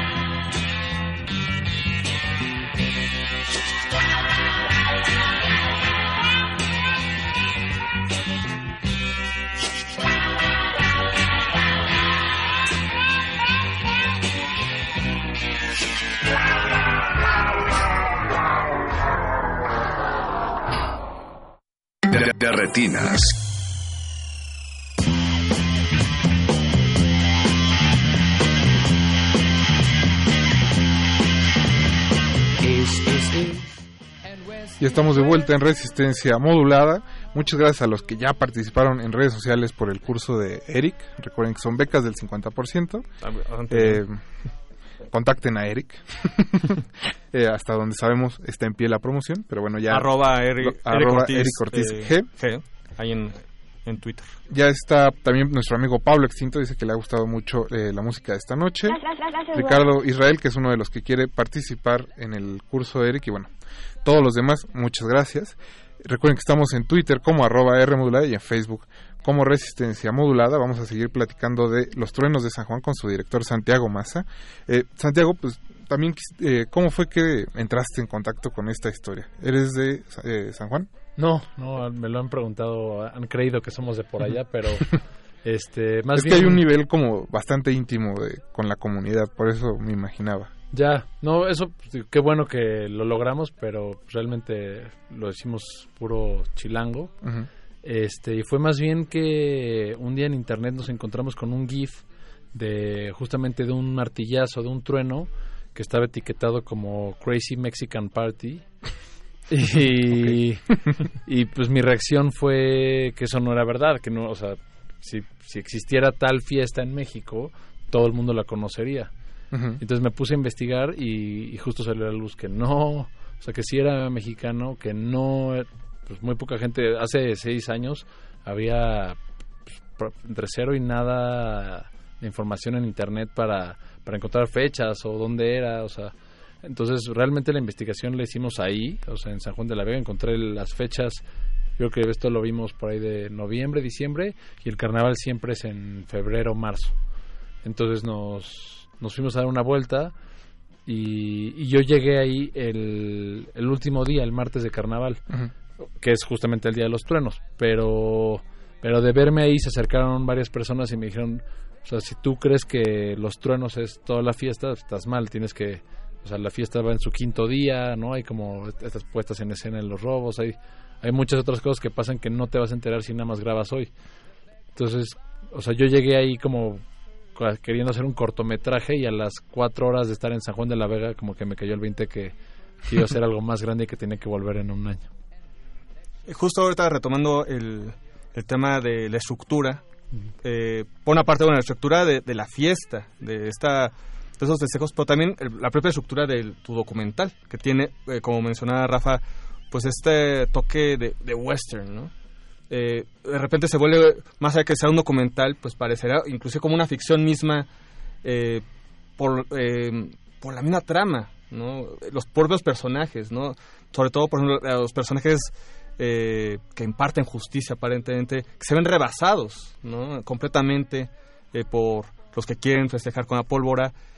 Y cada personaje tiene su propia, pues, su propia ideología, como mencionábamos, ¿no? De cómo festejar. ¿Cómo fuiste estructurando eh, y cómo fue la edición de, de- de tu documental? Me supongo que también, obviamente, el propio festejo te da un poco esas herramientas, ¿no? Pero ¿cómo fuiste pensando esto, no? Pues una, una de las primeras decisiones que tomé, que, me parece que resultó afortunada y que la tomé cuando todavía no tenía como toda la claridad que, que después de varios años fuimos logrando, este, fue que quería contar, como balancear un poco las visiones, ¿no? Y entonces eh, le asigné a, a José, el que echa los trenos, como el lado, el lado físico de las cosas, a Saúl, que era el lado religioso, como el lado espiritual, y a, y a Beto, que es el delegado, el lado como de las leyes, ¿no? De las, las reglas del hombre. Y entonces, encont- o sea, más bien, primero queríamos hacer estas tres facciones y después fuimos encontrando a los personajes correctos que las, que las encarnaran. Y, y pues justo el, el segundo año, a la mitad del rodaje, se nos cayeron dos personajes. Entonces también eso nos obligó a, pues digo, ya estando ahí grabamos, editamos el material, pero adquirió como un aspecto de cobertura, ¿no? Que era mucho menos íntimo porque entonces ya nada más, al no tener caras que seguir, estábamos como que nada retratando la fiesta desde afuera un poco. Y entonces, pues ahí fue cuando también tomé la decisión de decir, bueno, vamos a parar un poco la edición y más bien apostar por regresar el próximo febrero. Y en el Inter, pues fui a San Juan de la Vega, trabajé todavía, sobre todo Saúl, que fue el último personaje que conocimos, para que justamente ya el, el tercer año, o sea, que fueron o fueron tres carnavales eh, cubiertos, ¿no? Y en esos y en esos tres años de rodaje, pues varias visitas en el Inter, pero digamos que esas, esos obstáculos del principio lo que nos permitió fue que ya el último año anticipábamos perfectamente qué sucedía qué día, qué, o sea, dónde van los personajes, a qué hora de la noche. Y entonces, sabiendo que queríamos justo contar estas tres caras, fue que, pues, pues o sea, dejamos de querer cubrir todo lo demás, ¿no? O sea, y entonces, esta, esta parte que creo que que agrada mucho, que es el suspenso de la pólvora y lo que va a suceder, pues fue nació de que nos quedábamos eh, con nuestros personajes a toda costa y entonces el o sea algo que también es, es muy afortunado y son de esas cosas que suceden en los rodajes es que los mismos personajes sin que nosotros lo, lo forzáramos se, se, empezaban a rastrear un poco entre sí, ¿no? Entonces el delegado se enteraba que José ya estaba por el otro lado moviendo el riel para ver si echaba truenos y, entonces se, vuelve muy muy emocionante saber que entre ellos tres también como que se están medio persiguiendo y, eso sí la verdad pues fue fue producto de pues nada más estar estar con ellos y marcaje personal y con la cámara prendida todo el, tiempo sí sí sí luego Santiago se nos acaba un poco el tiempo de la entrevista eh, ¿Dónde pueden nuestros radioescuchas encontrar información sobre la película? ¿Dónde la están proyectando ahorita? Eh, estamos en redes en, como Truenos de San Juan en Facebook, como Truenos-SJ en Instagram. Ahí todo lo que va sucediendo, tanto pláticas como la de hoy o funciones, lo vamos anunciando ahí. El día de mañana estamos en la Cineteca a las 5.45 y en la Casa del Cine en el Centro Histórico a las 7. Este, también el jueves otra vez tenemos otra función en la casa en la casa del cine y otras funciones que vienen en camino en Morelos, en Chiapas, en otros estados, este, ahí les vamos a estar anunciando. Entonces les pedimos eso que cualquier persona que le llame la atención el proyecto, lo quiera ver, que nos siga en redes y también si si, o sea, hemos recibido invitaciones de otros otras pantallas y otros foros que nos han invitado a, mostrar la película en otros estados. Entonces también si o sea, si les si pueden y quieren, invítenos, nosotros felices de llevar la, el documental ahí a, a donde se pueda. Perfecto, pues Santiago, muchas gracias por venir esta noche. No, gracias por invitarme. Mucha suerte en el recorrido de la película y esperemos tenerte aquí otra vez pronto. Ojalá. Nosotros vamos a escuchar The Letter de The Vox Tops y regresamos para practicar, platicar de la edición 2019 del Mick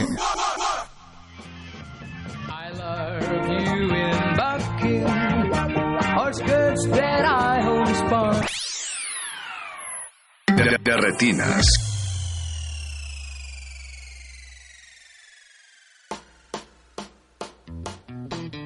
Give me a ticket for an aeroplane. Ain't got time to take a fast train. Lonely days are gone, I'm a home. My baby just wrote me a letter. I don't care how much money I gotta spend. Got to get back to my baby again. Lonely days are gone, I'm a going home. My baby just wrote me a letter. When she wrote me a letter, said she couldn't live without me no more. Listen, mister, can't you see I got to get back to my baby once more? Anyway, yeah, me a ticket for an aeroplane. Ain't got time to take a fast train. Lonely days are gone, I'm a going home. My baby just wrote me a letter. When she wrote me a letter, said she couldn't live without me no more. Listen, mister, can't you see I got to get back to my baby once more? Anyway, yeah, me a ticket for an aeroplane. Ain't got time to take a fast train. Lonely days are gone, I'm a going home. My baby just root me a little. My baby used to me a little.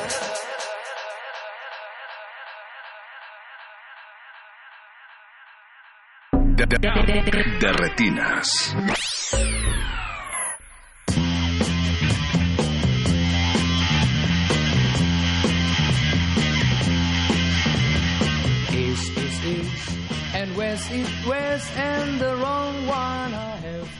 Ese fue The Letter con The Box Tops. Recuerden que estamos escuchando el soundtrack de Ted Bundy durmiendo con el asesino y que nos pueden mandar todos sus comentarios si ya vieron la película o si ya vieron también Los Truenos de San Juan a Twitter arroba R modulada y a Facebook Resistencia Modulada.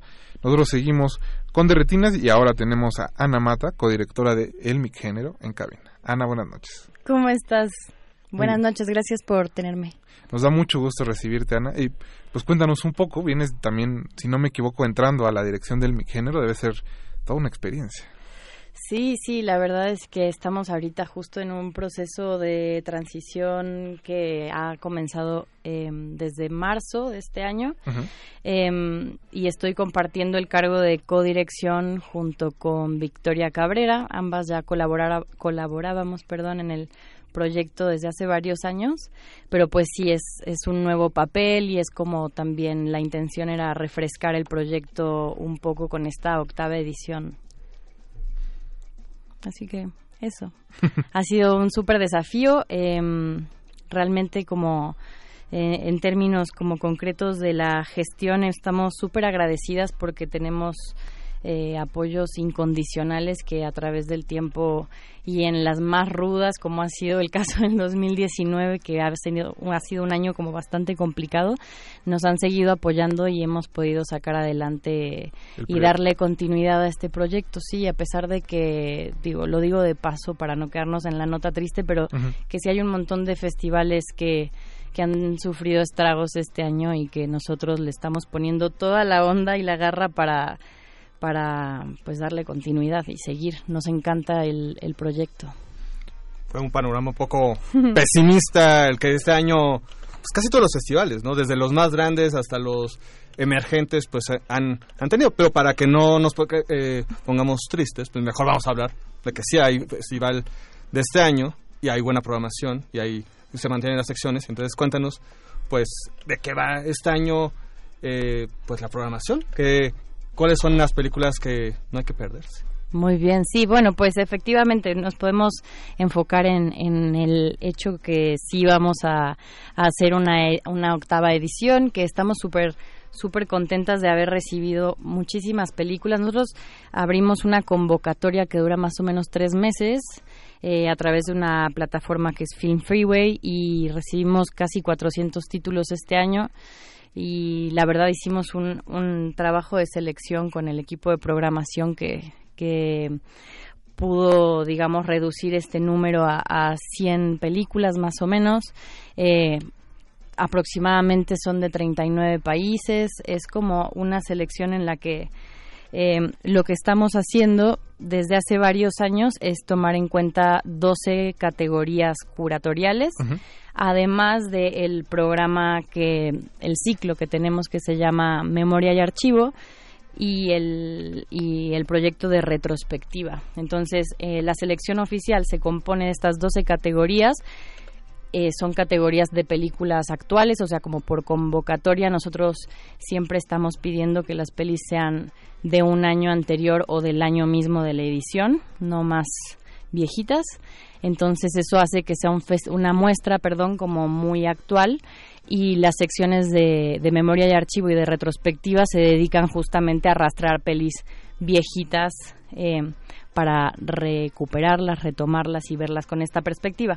Entonces, bueno, nosotros como, como proyecto cultural estamos como muy vinculados a los derechos humanos y al género, por supuesto. Nacemos como un proyecto que intenta acercar los estudios de género a un público que puede o no estar familiarizado con estos temas y que justo desde sus inicios con el grupo de personas que que arrancaron el proyecto, que lo soñaron y lo hicieron posible desde las primeras ediciones, Este, nosotros les tenemos un agradecimiento enorme. La verdad es que ni Victoria ni yo estuvimos desde el mero principio. Yo entré al año siguiente, pero bueno, ese era el, el objetivo central al principio de, de, la muestra.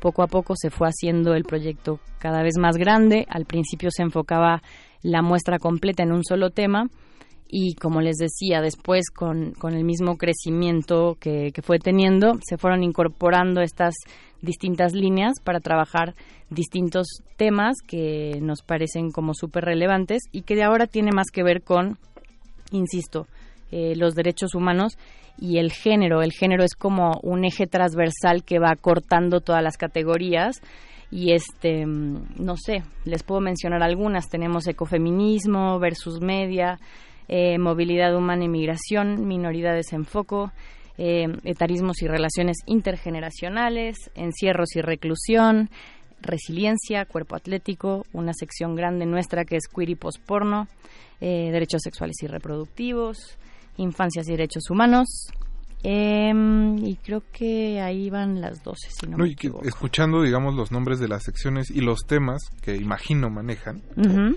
Pues también es, es una reacción al, al cine actual, ¿no? El cine mismo pide, digamos, estas separaciones, aunque tengan, como dices, el género como un tema transversal, ¿no?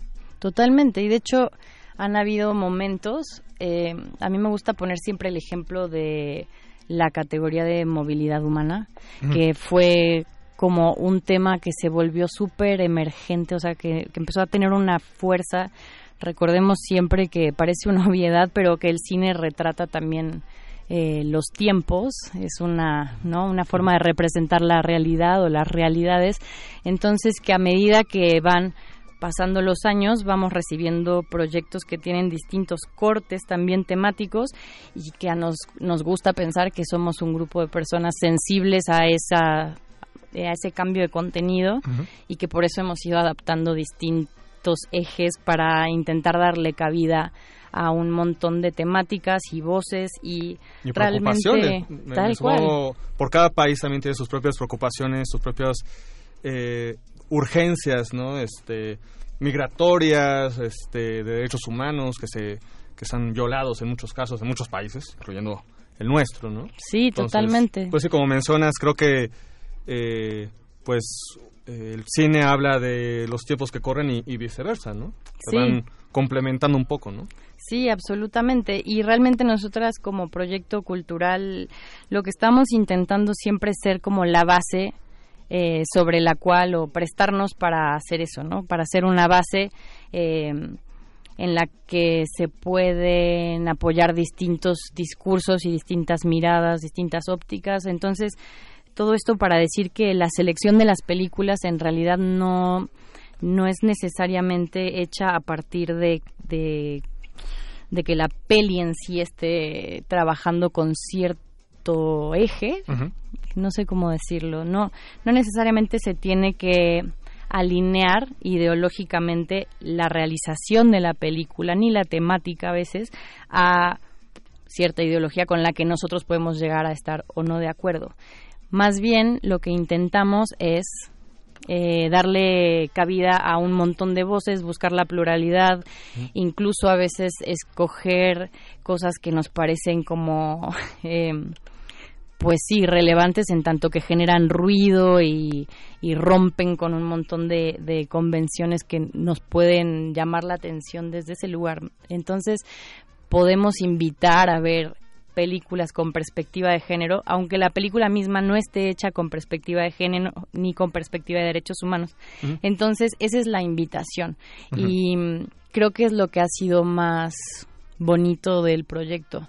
Entender que en realidad es una invitación a ver distinto, a mirar con cierta óptica, preguntarse ciertas cosas eh, y a partir de ahí reflexionar, ¿no? Una de las de paso les cuento, una de las actividades que más nos gusta tener se llama 100 horas de activismo y es una convocatoria abierta que invita a distintas personas vinculadas con los derechos humanos y el género a que donen una hora de su tiempo, dediquen una hora de su tiempo para discutir el contenido de la película en la sala con el público que asiste a la sala.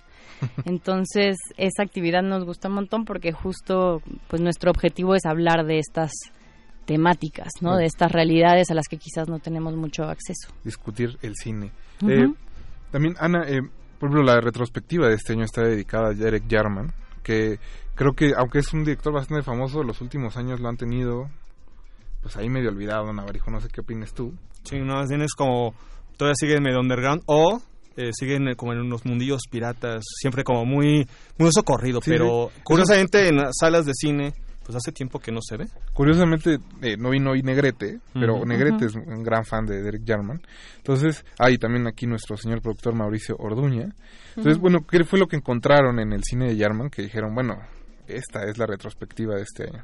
Uf, pues en realidad, si soy sincera, tenemos una lista larga de retrospectivas que nos gustaría hacer y se tiene que dar la coyuntura en muchos sentidos para que podamos este materializar una retrospectiva o no, porque obviamente hay un montón de temas aburridísimos que tienen que ver con los derechos de las pelis y cosas del estilo Sí, claro. que pff, digo, nosotros, insisto, tenemos O sea, una que son lista larga. aguafiestas esa parte, ¿no? sí, totalmente. Yo por eso realmente invito al público a que se acerque a ver las películas porque es un montón el trabajo que se hace para conseguir que esas pelis estén de nuevo en el cine, en las salas. Eh, en todos los casos, ¿eh? no solamente en el caso de la retrospectiva y del ciclo de memoria y archivo, que son pelis este más viejitas, sino de las actuales también. Nosotros hacemos un esfuerzo como muy grande por tener más de la mitad de nuestra programación gratuita, total y absolutamente. Entonces, como que queremos ser accesibles en ese sentido. Bueno, y Derek Jarman, te digo, se nos antojaba desde hace un montón. Eh, nos parece un ejemplo fantástico de una persona que usaba su propia experiencia como, como homosexual que era para prestar esa experiencia como material crudo para hablar de las relaciones humanas desde un punto de vista que nos parece fantástico. Y pues nada, que se volvió, además de que era un, un activista por los derechos sexuales y reproductivos muchísimo antes de que eso fuera algo que uno podía hacer, claro, o sea, como que justo fue un precursor muy interesante y muy fuerte que mezclaba el activismo con, con esta parte como del, del quehacer cinematográfico, pertenecía a un grupo en la escena inglesa de los 70 súper interesante. Em, entonces, no sé, nos, nos encanta la idea de que esté. Este año pudimos hacer lo posible. Eh, la retrospectiva la pudimos hacer posible gracias al apoyo de Lisa y de el- la Filmoteca de la UNAM, el cinematógrafo del Chopo, que es donde vamos a estar pasando estos cinco títulos. Em, van a estar, si no me equivoco, por favor revisen la página por si hay algún error, porque ahorita así como que puede ser que me fallen las fechas, pero estará del 7 al 11 de agosto en el cinematógrafo del Chopo. Y este, pues nada, va a haber una peli por día, o sea, van a haber tres funciones de la misma peli el mismo día. Entonces, eh, cinco pelis, cinco días de Jarman en el cine, como uno, cuando uno es cinéfilo le encanta ver las cosas No, así, así es que yo estoy súper, exacto, de ir a la sala y disfrutarlo así de una. Hay, también otra eh, sección que me llama mucho la atención que se llama Queer as German Folk. Exactamente. que imagino que es la otra sección que se dedica a recuperar películas eh, del pasado. Absolutamente. Ese es un, un ciclo que eh, estamos realizando en colaboración con el Instituto Goethe, que en realidad es un proyecto grande que tiene el Goethe este año porque se conmemoran los disturbios de Stonewall, que fueron eh, los disturbios emblemáticos de los eh, el levantamiento, digamos, de, de las personas que hacían militancia por los derechos queer. Entonces, este año se celebran 50 años de eso y el Goethe hizo como un proyecto grande. Nosotros estamos alojando dos partes de ese proyecto grande dentro de la muestra este año. Entonces, una de ellas es una exposición museográfica que va a estar en el Centro Cultural del México Contemporáneo eh, desde el 2 de agosto. Entrada libre, va a estar buenísima. Es parte de este proyecto. Y también tenemos estas seis películas que están increíbles. La selección de las pelis, eh, la lista la confeccionó Willem Speck, que es el creador del Teddy Award de la Berlinale, que es el premio de cine queer de la Berlinale, o sea que es un super genio. Y em, pudimos seleccionar de esa lista larga seis películas que nos interesaron muchísimo. Esas van a estar en la Cineteca Nacional. Se va a pasar una vez cada peli. Así es que les recomiendo que las rastreen. Están del 2 al 5 de agosto, así empezandito el primer fin de semana y los primeros días. Cineteca Nacional. Va a estar buenísimo. Ese es el, el memoria y archivo Queer as German Folk, tal cual. Pues aprovechando que ya estás hablando un poco de las coordenadas y que se nos agota el tiempo del programa. Sí, pasa eh. Ana, pues empiezan el 1 de agosto, pero ¿dónde pueden encontrar más información los radioescuchas? ¿En qué sedes van a estar? Por supuesto, mira, en realidad nosotros hacemos un tour eh, por toda la República, vamos a 10 Ujú. estados. Empezamos en la Ciudad de México del 1 al 11 de agosto y terminamos en Nuevo León, en Monterrey, en la, en la Cineteca de Nuevo León, el 13 de octubre. Y después viajamos durante seis días a, a Buenos Aires, en Argentina, para tener nuestra cuarta edición allá, octava acá. Em, entonces, bueno, por supuesto que toda nuestra info está súper disponible. La pueden consultar en eh, www.micgenero.com. Em, ahí van a encontrar todas las todas las pelis, todas las sedes, todas las secciones, o sea, por sede, por peli, por sección. Eh, obviamente también tenemos, que nos gusta mucho decirlo, actividades que corren en paralelo con el festival. Entonces este año vamos a inaugurar, por ejemplo, con una peli sueca que se llama The Heart y va a venir la directora, guionista y protagonista que se llama Fanny Metelius, viene de Suecia. Eh, va a dar una masterclass sobre hacer pelis que se centren en personajes femeninos o que se identifiquen con una eh, minoridad, digamos. Em, también vamos a tener el estreno de una peli argentina que se llama Doberman. Viene su directora, que es fantástica, una, una eh, mujer que se llama Azul Lombardía, que va a estar dando un taller de adaptación a cine durante dos días. Eso también los invito a que participen. Y por último, eh, tenemos una alianza este año con una página que se llama pusipedia.net con quienes vamos a tener dos actividades que van a estar buenísimas, también las pueden consultar. Una es sobre traducir contenidos de salud sexual trans al español, entonces es un traductón, porque claro, Pusipedia es una enciclopedia online, gratuita y colaborativa sobre salud sexual y reproductiva con perspectiva de género. Está buenísima, pusipedia.net. Y tenemos otra actividad con ellas que es como una presentación del modelo eh, 3D que tienen en la página. Así es que bueno, Perfecto. montón de cosas. Ana, pues muchas gracias por venir esta noche. Nosotros nos despedimos. Eh, Alberto Cuña Navarijo. Gracias, Rafa. Buenas Mauricio. Orduña estuvo en la producción. Don Agustín Mulia en los controles. Alba Martínez en continuidad se quedan en Resistencia Modulada. Mi nombre es Rafael Paz. Y nos escuchamos el próximo martes. Hasta luego. Gracias, güera.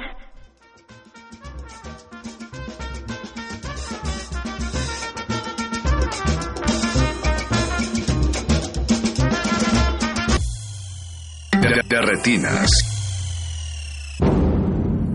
Antes de continuar tu camino, recuerda, no hay películas sin defectos. Si los buscas, te convertirás en crítico de cine. De, de re- de retinas.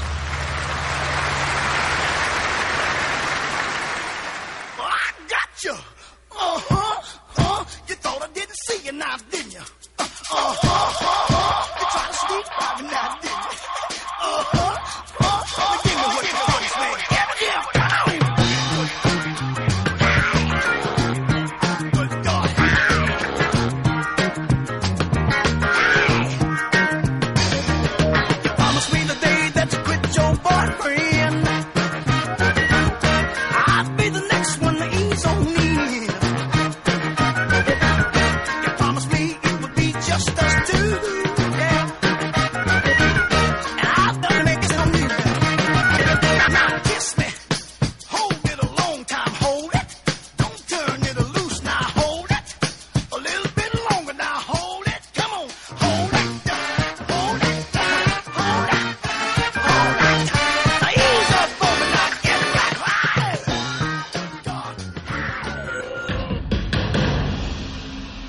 dijo el sabio Playlist Zoo, el viaje de las mil canciones empieza siempre con la primera reproducción.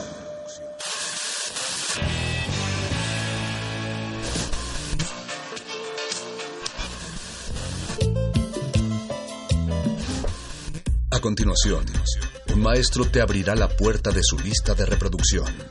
El resto va por tu cuenta. Ley listo.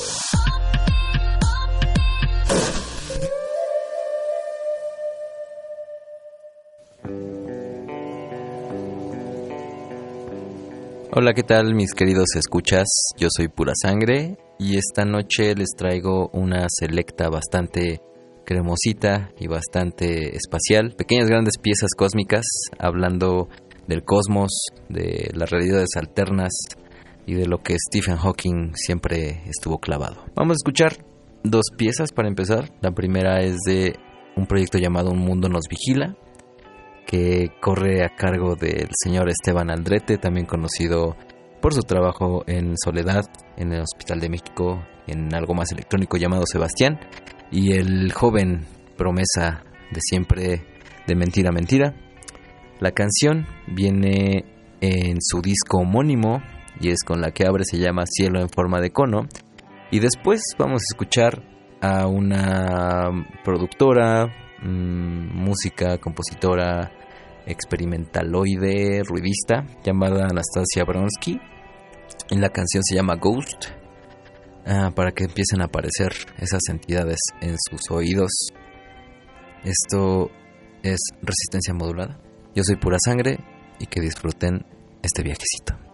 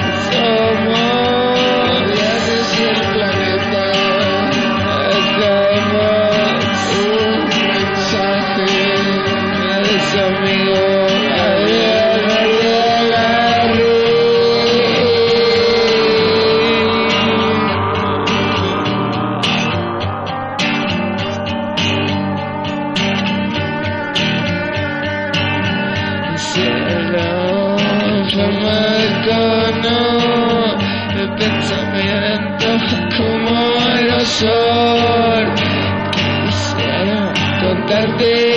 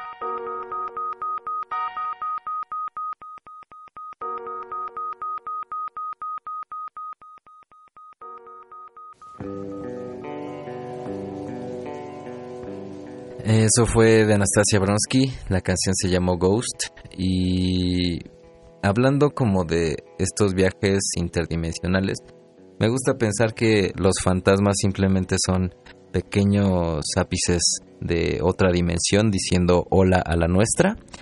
Y así vamos a irnos con estas diferentes piezas que ojalá estén disfrutando como yo voy a disfrutar ponérselas una por una.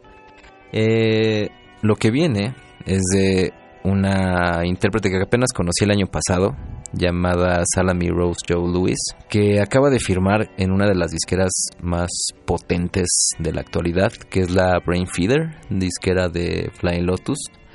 Vamos a escuchar algo con el que abre su último material de hace un par de años. La canción se llama Mobius Strip y pues me encanta de primera mano el nombre porque habla de este ilustrador, eh, creador de mundos fantásticos. Eh, Moebius y pues básicamente una síntesis sonora de lo que para ella significa una tira cómica de Moebius. Y después vamos a escuchar a un proyecto que pudo lograr la fama, pero se lastimó su tobillo y su rodilla. Vamos a escuchar a Sidandali con la canción Walking Through Neuron Fields. Y también eso me gusta pensar que podemos tener un día de campo en nuestras neuronas y de eso va más o menos esa canción. Viene en su disco ganador de un más cuando los IMAs existían, eh, llamado Terrain Back. Y regresamos para seguir esta selecta cremosa espacial interdimensional. Yo soy pura sangre y esto es resistencia modulada.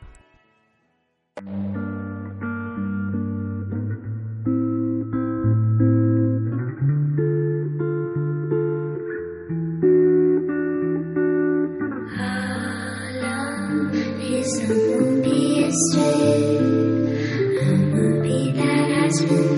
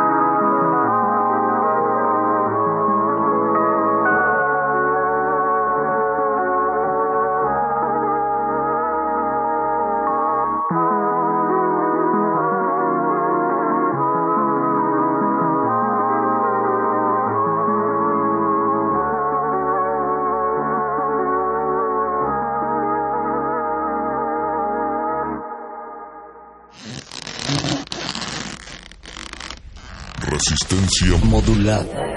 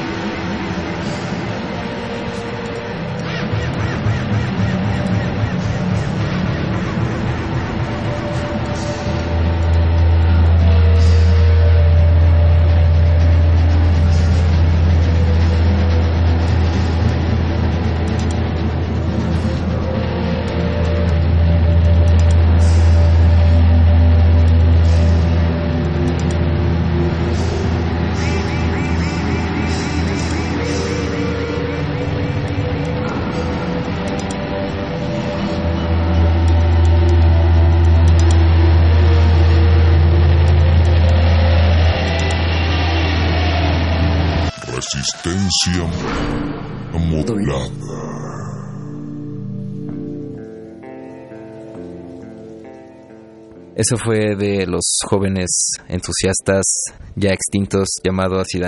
La canción se llamó Walking Through Neuron Fields. Esto es una selecta que estoy regalándoles para todos ustedes porque la música se tiene que regalar, se tiene que compartir, se tiene que trasladar de un punto a otro de manera instantánea, como nos estamos trasladando nosotros hacia sus oídos. Lo que vamos a escuchar a continuación es un proyecto nacional llamado Cruz de Navajas. Esto viene en su primera placa, creo, que es la única que han sacado.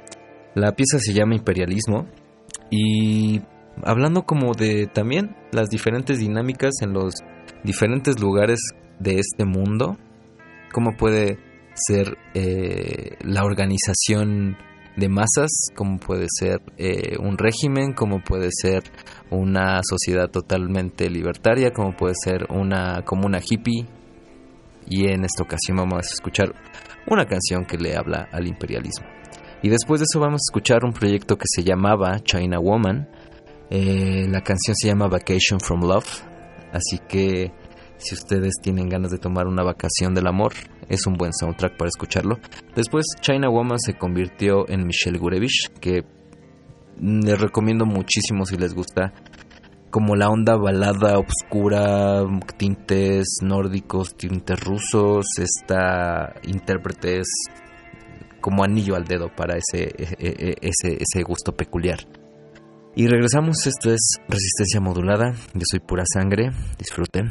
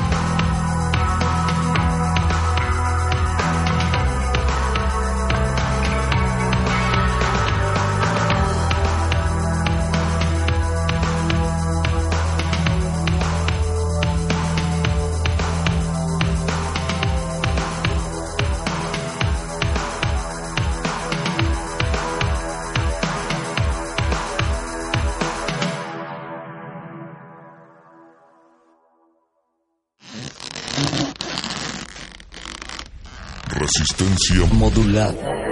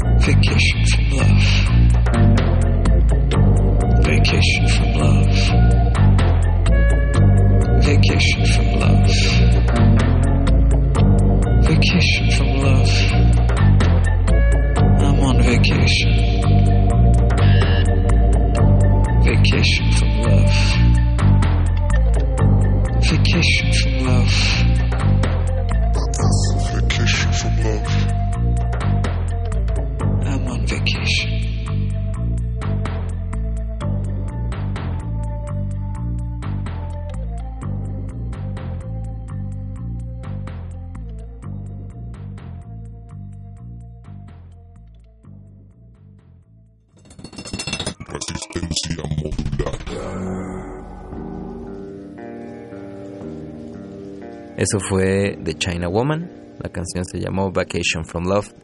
Para los próximos destinos turísticos de algunos de ustedes, para algún destino turístico que ustedes hayan pasado, eh, pero siguiendo con los destinos turísticos, vamos a escuchar a una banda llamada Exec. Eh, esto viene en un álbum, mm, más que un álbum, es como una pequeña eh, fábula eh, sonora. La canción se llama With Help from the Cycle y la banda se llama Exec. Les recomiendo que busquen su material en Bandcamp porque creo que no está en las plataformas tradicionales de streaming. Bueno, yo lo encontré en Bandcamp, así que pueden darse una vuelta. La, banda se llama EXEK y se la recomiendo todo el disco. Todo el disco es una maravilla. Una mezcla de spoken word con violines, con bajos, con sintetizadores, con una voz aterciopelada increíble.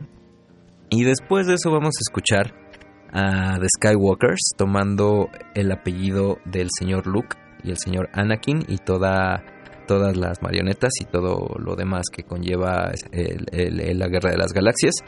La canción es para los amantes de los gatitos y recuerden que los gatitos son unos viajeros intergalácticos y unos viajeros multidimensionales y pues ellos les eh, los Skywalkers le rinden tributo a ese viajero multiversal con la canción Song for Cat y después regresamos para seguir hablando de esta selecta cremosamente espacial. Esto es resistencia modulada, yo soy pura sangre. Bye.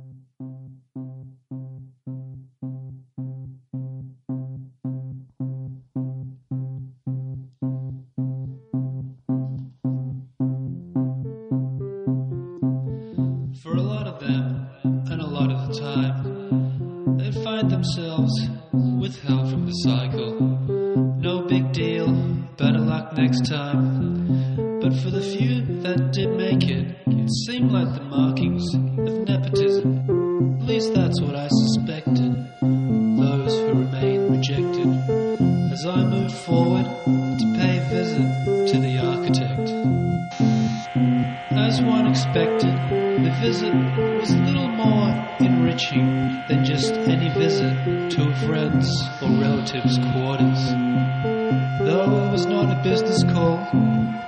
this was a small social gathering.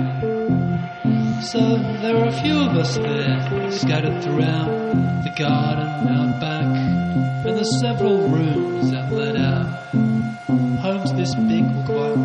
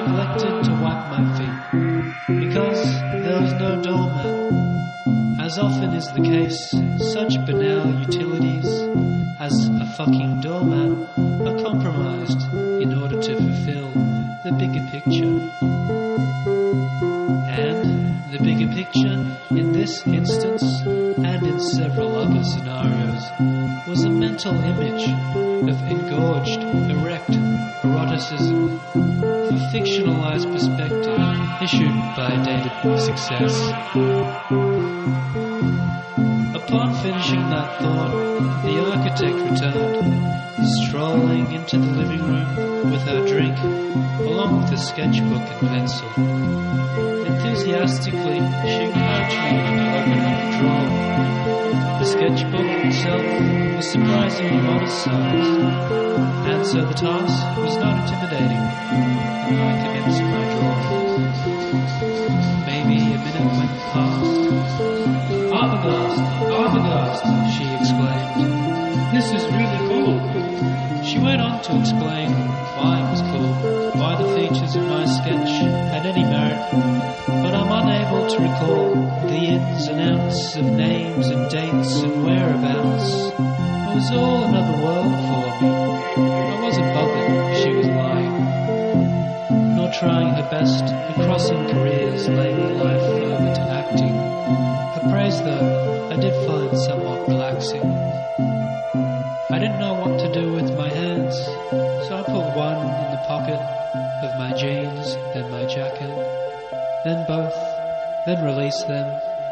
across them and caught a glimpse of myself, one of the many reflective surfaces that litter throughout the layout of this escapist residence.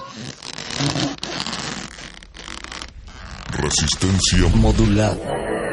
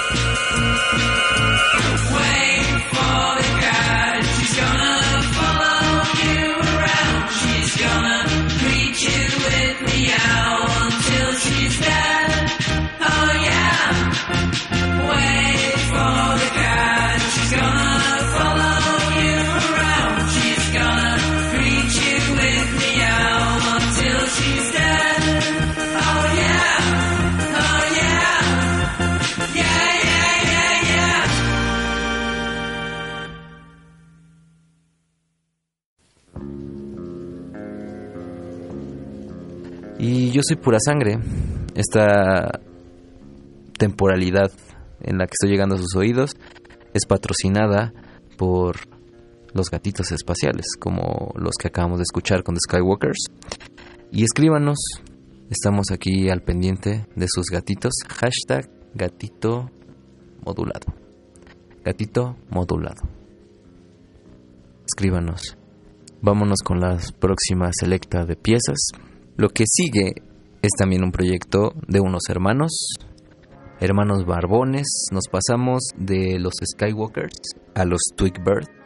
Nos pasamos de eh, una galaxia muy lejana a un bosque, eh, a hachas, a mm, franelas, a gorritos de lana, a botas para la lluvia, con la canción Spaceships Así es como llegamos de Tatooine al bosque, en un spaceship. Y después vamos a escuchar, no es netamente una mm, productora, no es netamente una banda, no es una cantautora, es una youtuber, eh, una Instagram star, no sé cómo se llaman.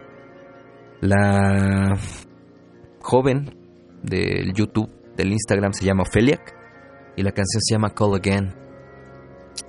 Es para que disfruten, para que le suban, para que el terciopelo salga por sus bocinas. Yo soy pura sangre, estamos en resistencia modulada. Comuníquense Twitter arroba R modulada. Hashtag gatito modulado.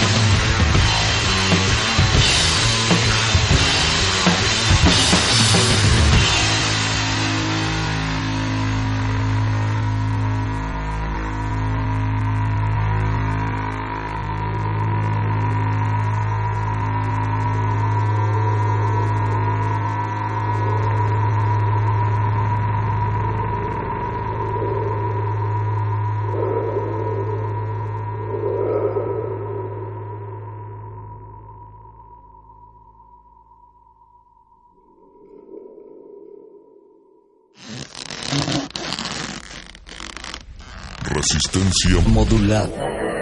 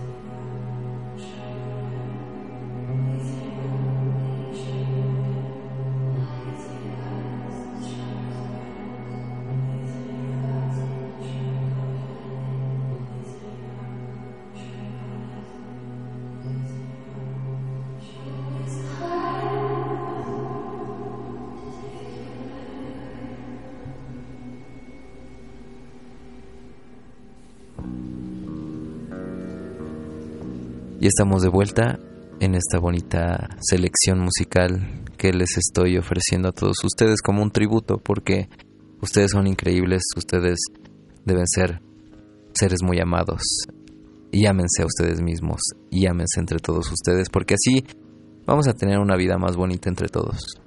Si todos nos empezamos a amar sin vernos feo y sin hacernos cara de fuchi, hasta la música va a sonar mejor, cualquier tipo de música que ustedes quieran. Lo que sigue es de una, podría decirse, Chelsea Wolf de otro universo. Si Chelsea Wolf estuviera en un universo de hielo, lleno de animales extravagantes blancos, de un pelaje que se confunde con la nieve, de unos ojos azules increíbles. Esto que viene es de Emma Ruth Rundle. La canción se llama Light Song. Y después vamos a pasar de ese universo a un universo más tropical, eh, lleno de palmeras, lleno de playas, con un sol que no quema, pero sí abraza. Vamos a escuchar a una intérprete llamada Clau Anís, que Clau Anís la acabé de descubrir eh, a mediados del 2018. Su disco se llama Hija de Mil Mujeres. Es una revelación, así de sencillo. Clau Anís, Hija de Mil Mujeres se llama el disco. La pieza que vamos a escuchar se llama Romana. Y seguimos en esta selección. Yo soy pura sangre. Esto es resistencia modulada. Escríbanos.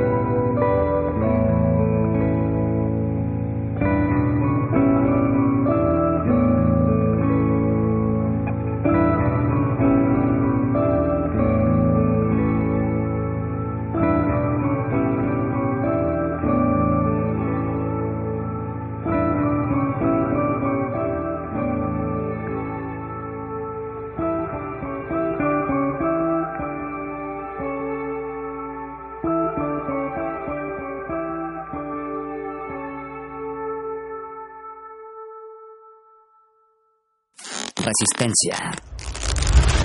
J'ai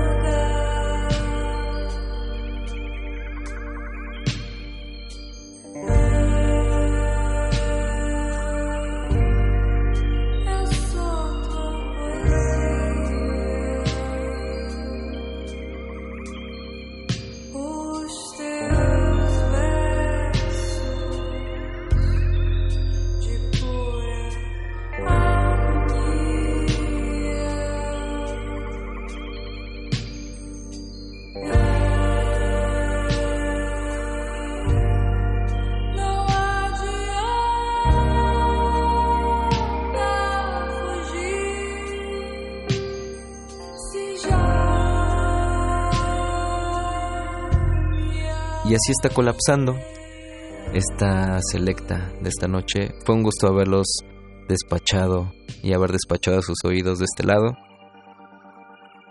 Yo soy pura sangre. Esto es resistencia modulada. Esto es el universo actual. Si ustedes están en otro universo, manden señales de humo, manden señales en forma de tweets, R modulada. Yo estoy en Twitter como Ruido Pura Sangre, así todo seguido. Ahí estoy de repente escribiendo. No uso mucho esa plataforma. Uso más Instagram. Igual, pura sangre con tres al final. Gracias a todos. Esto es de Kulin.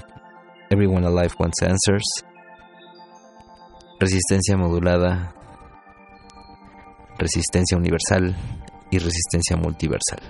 Hasta luego.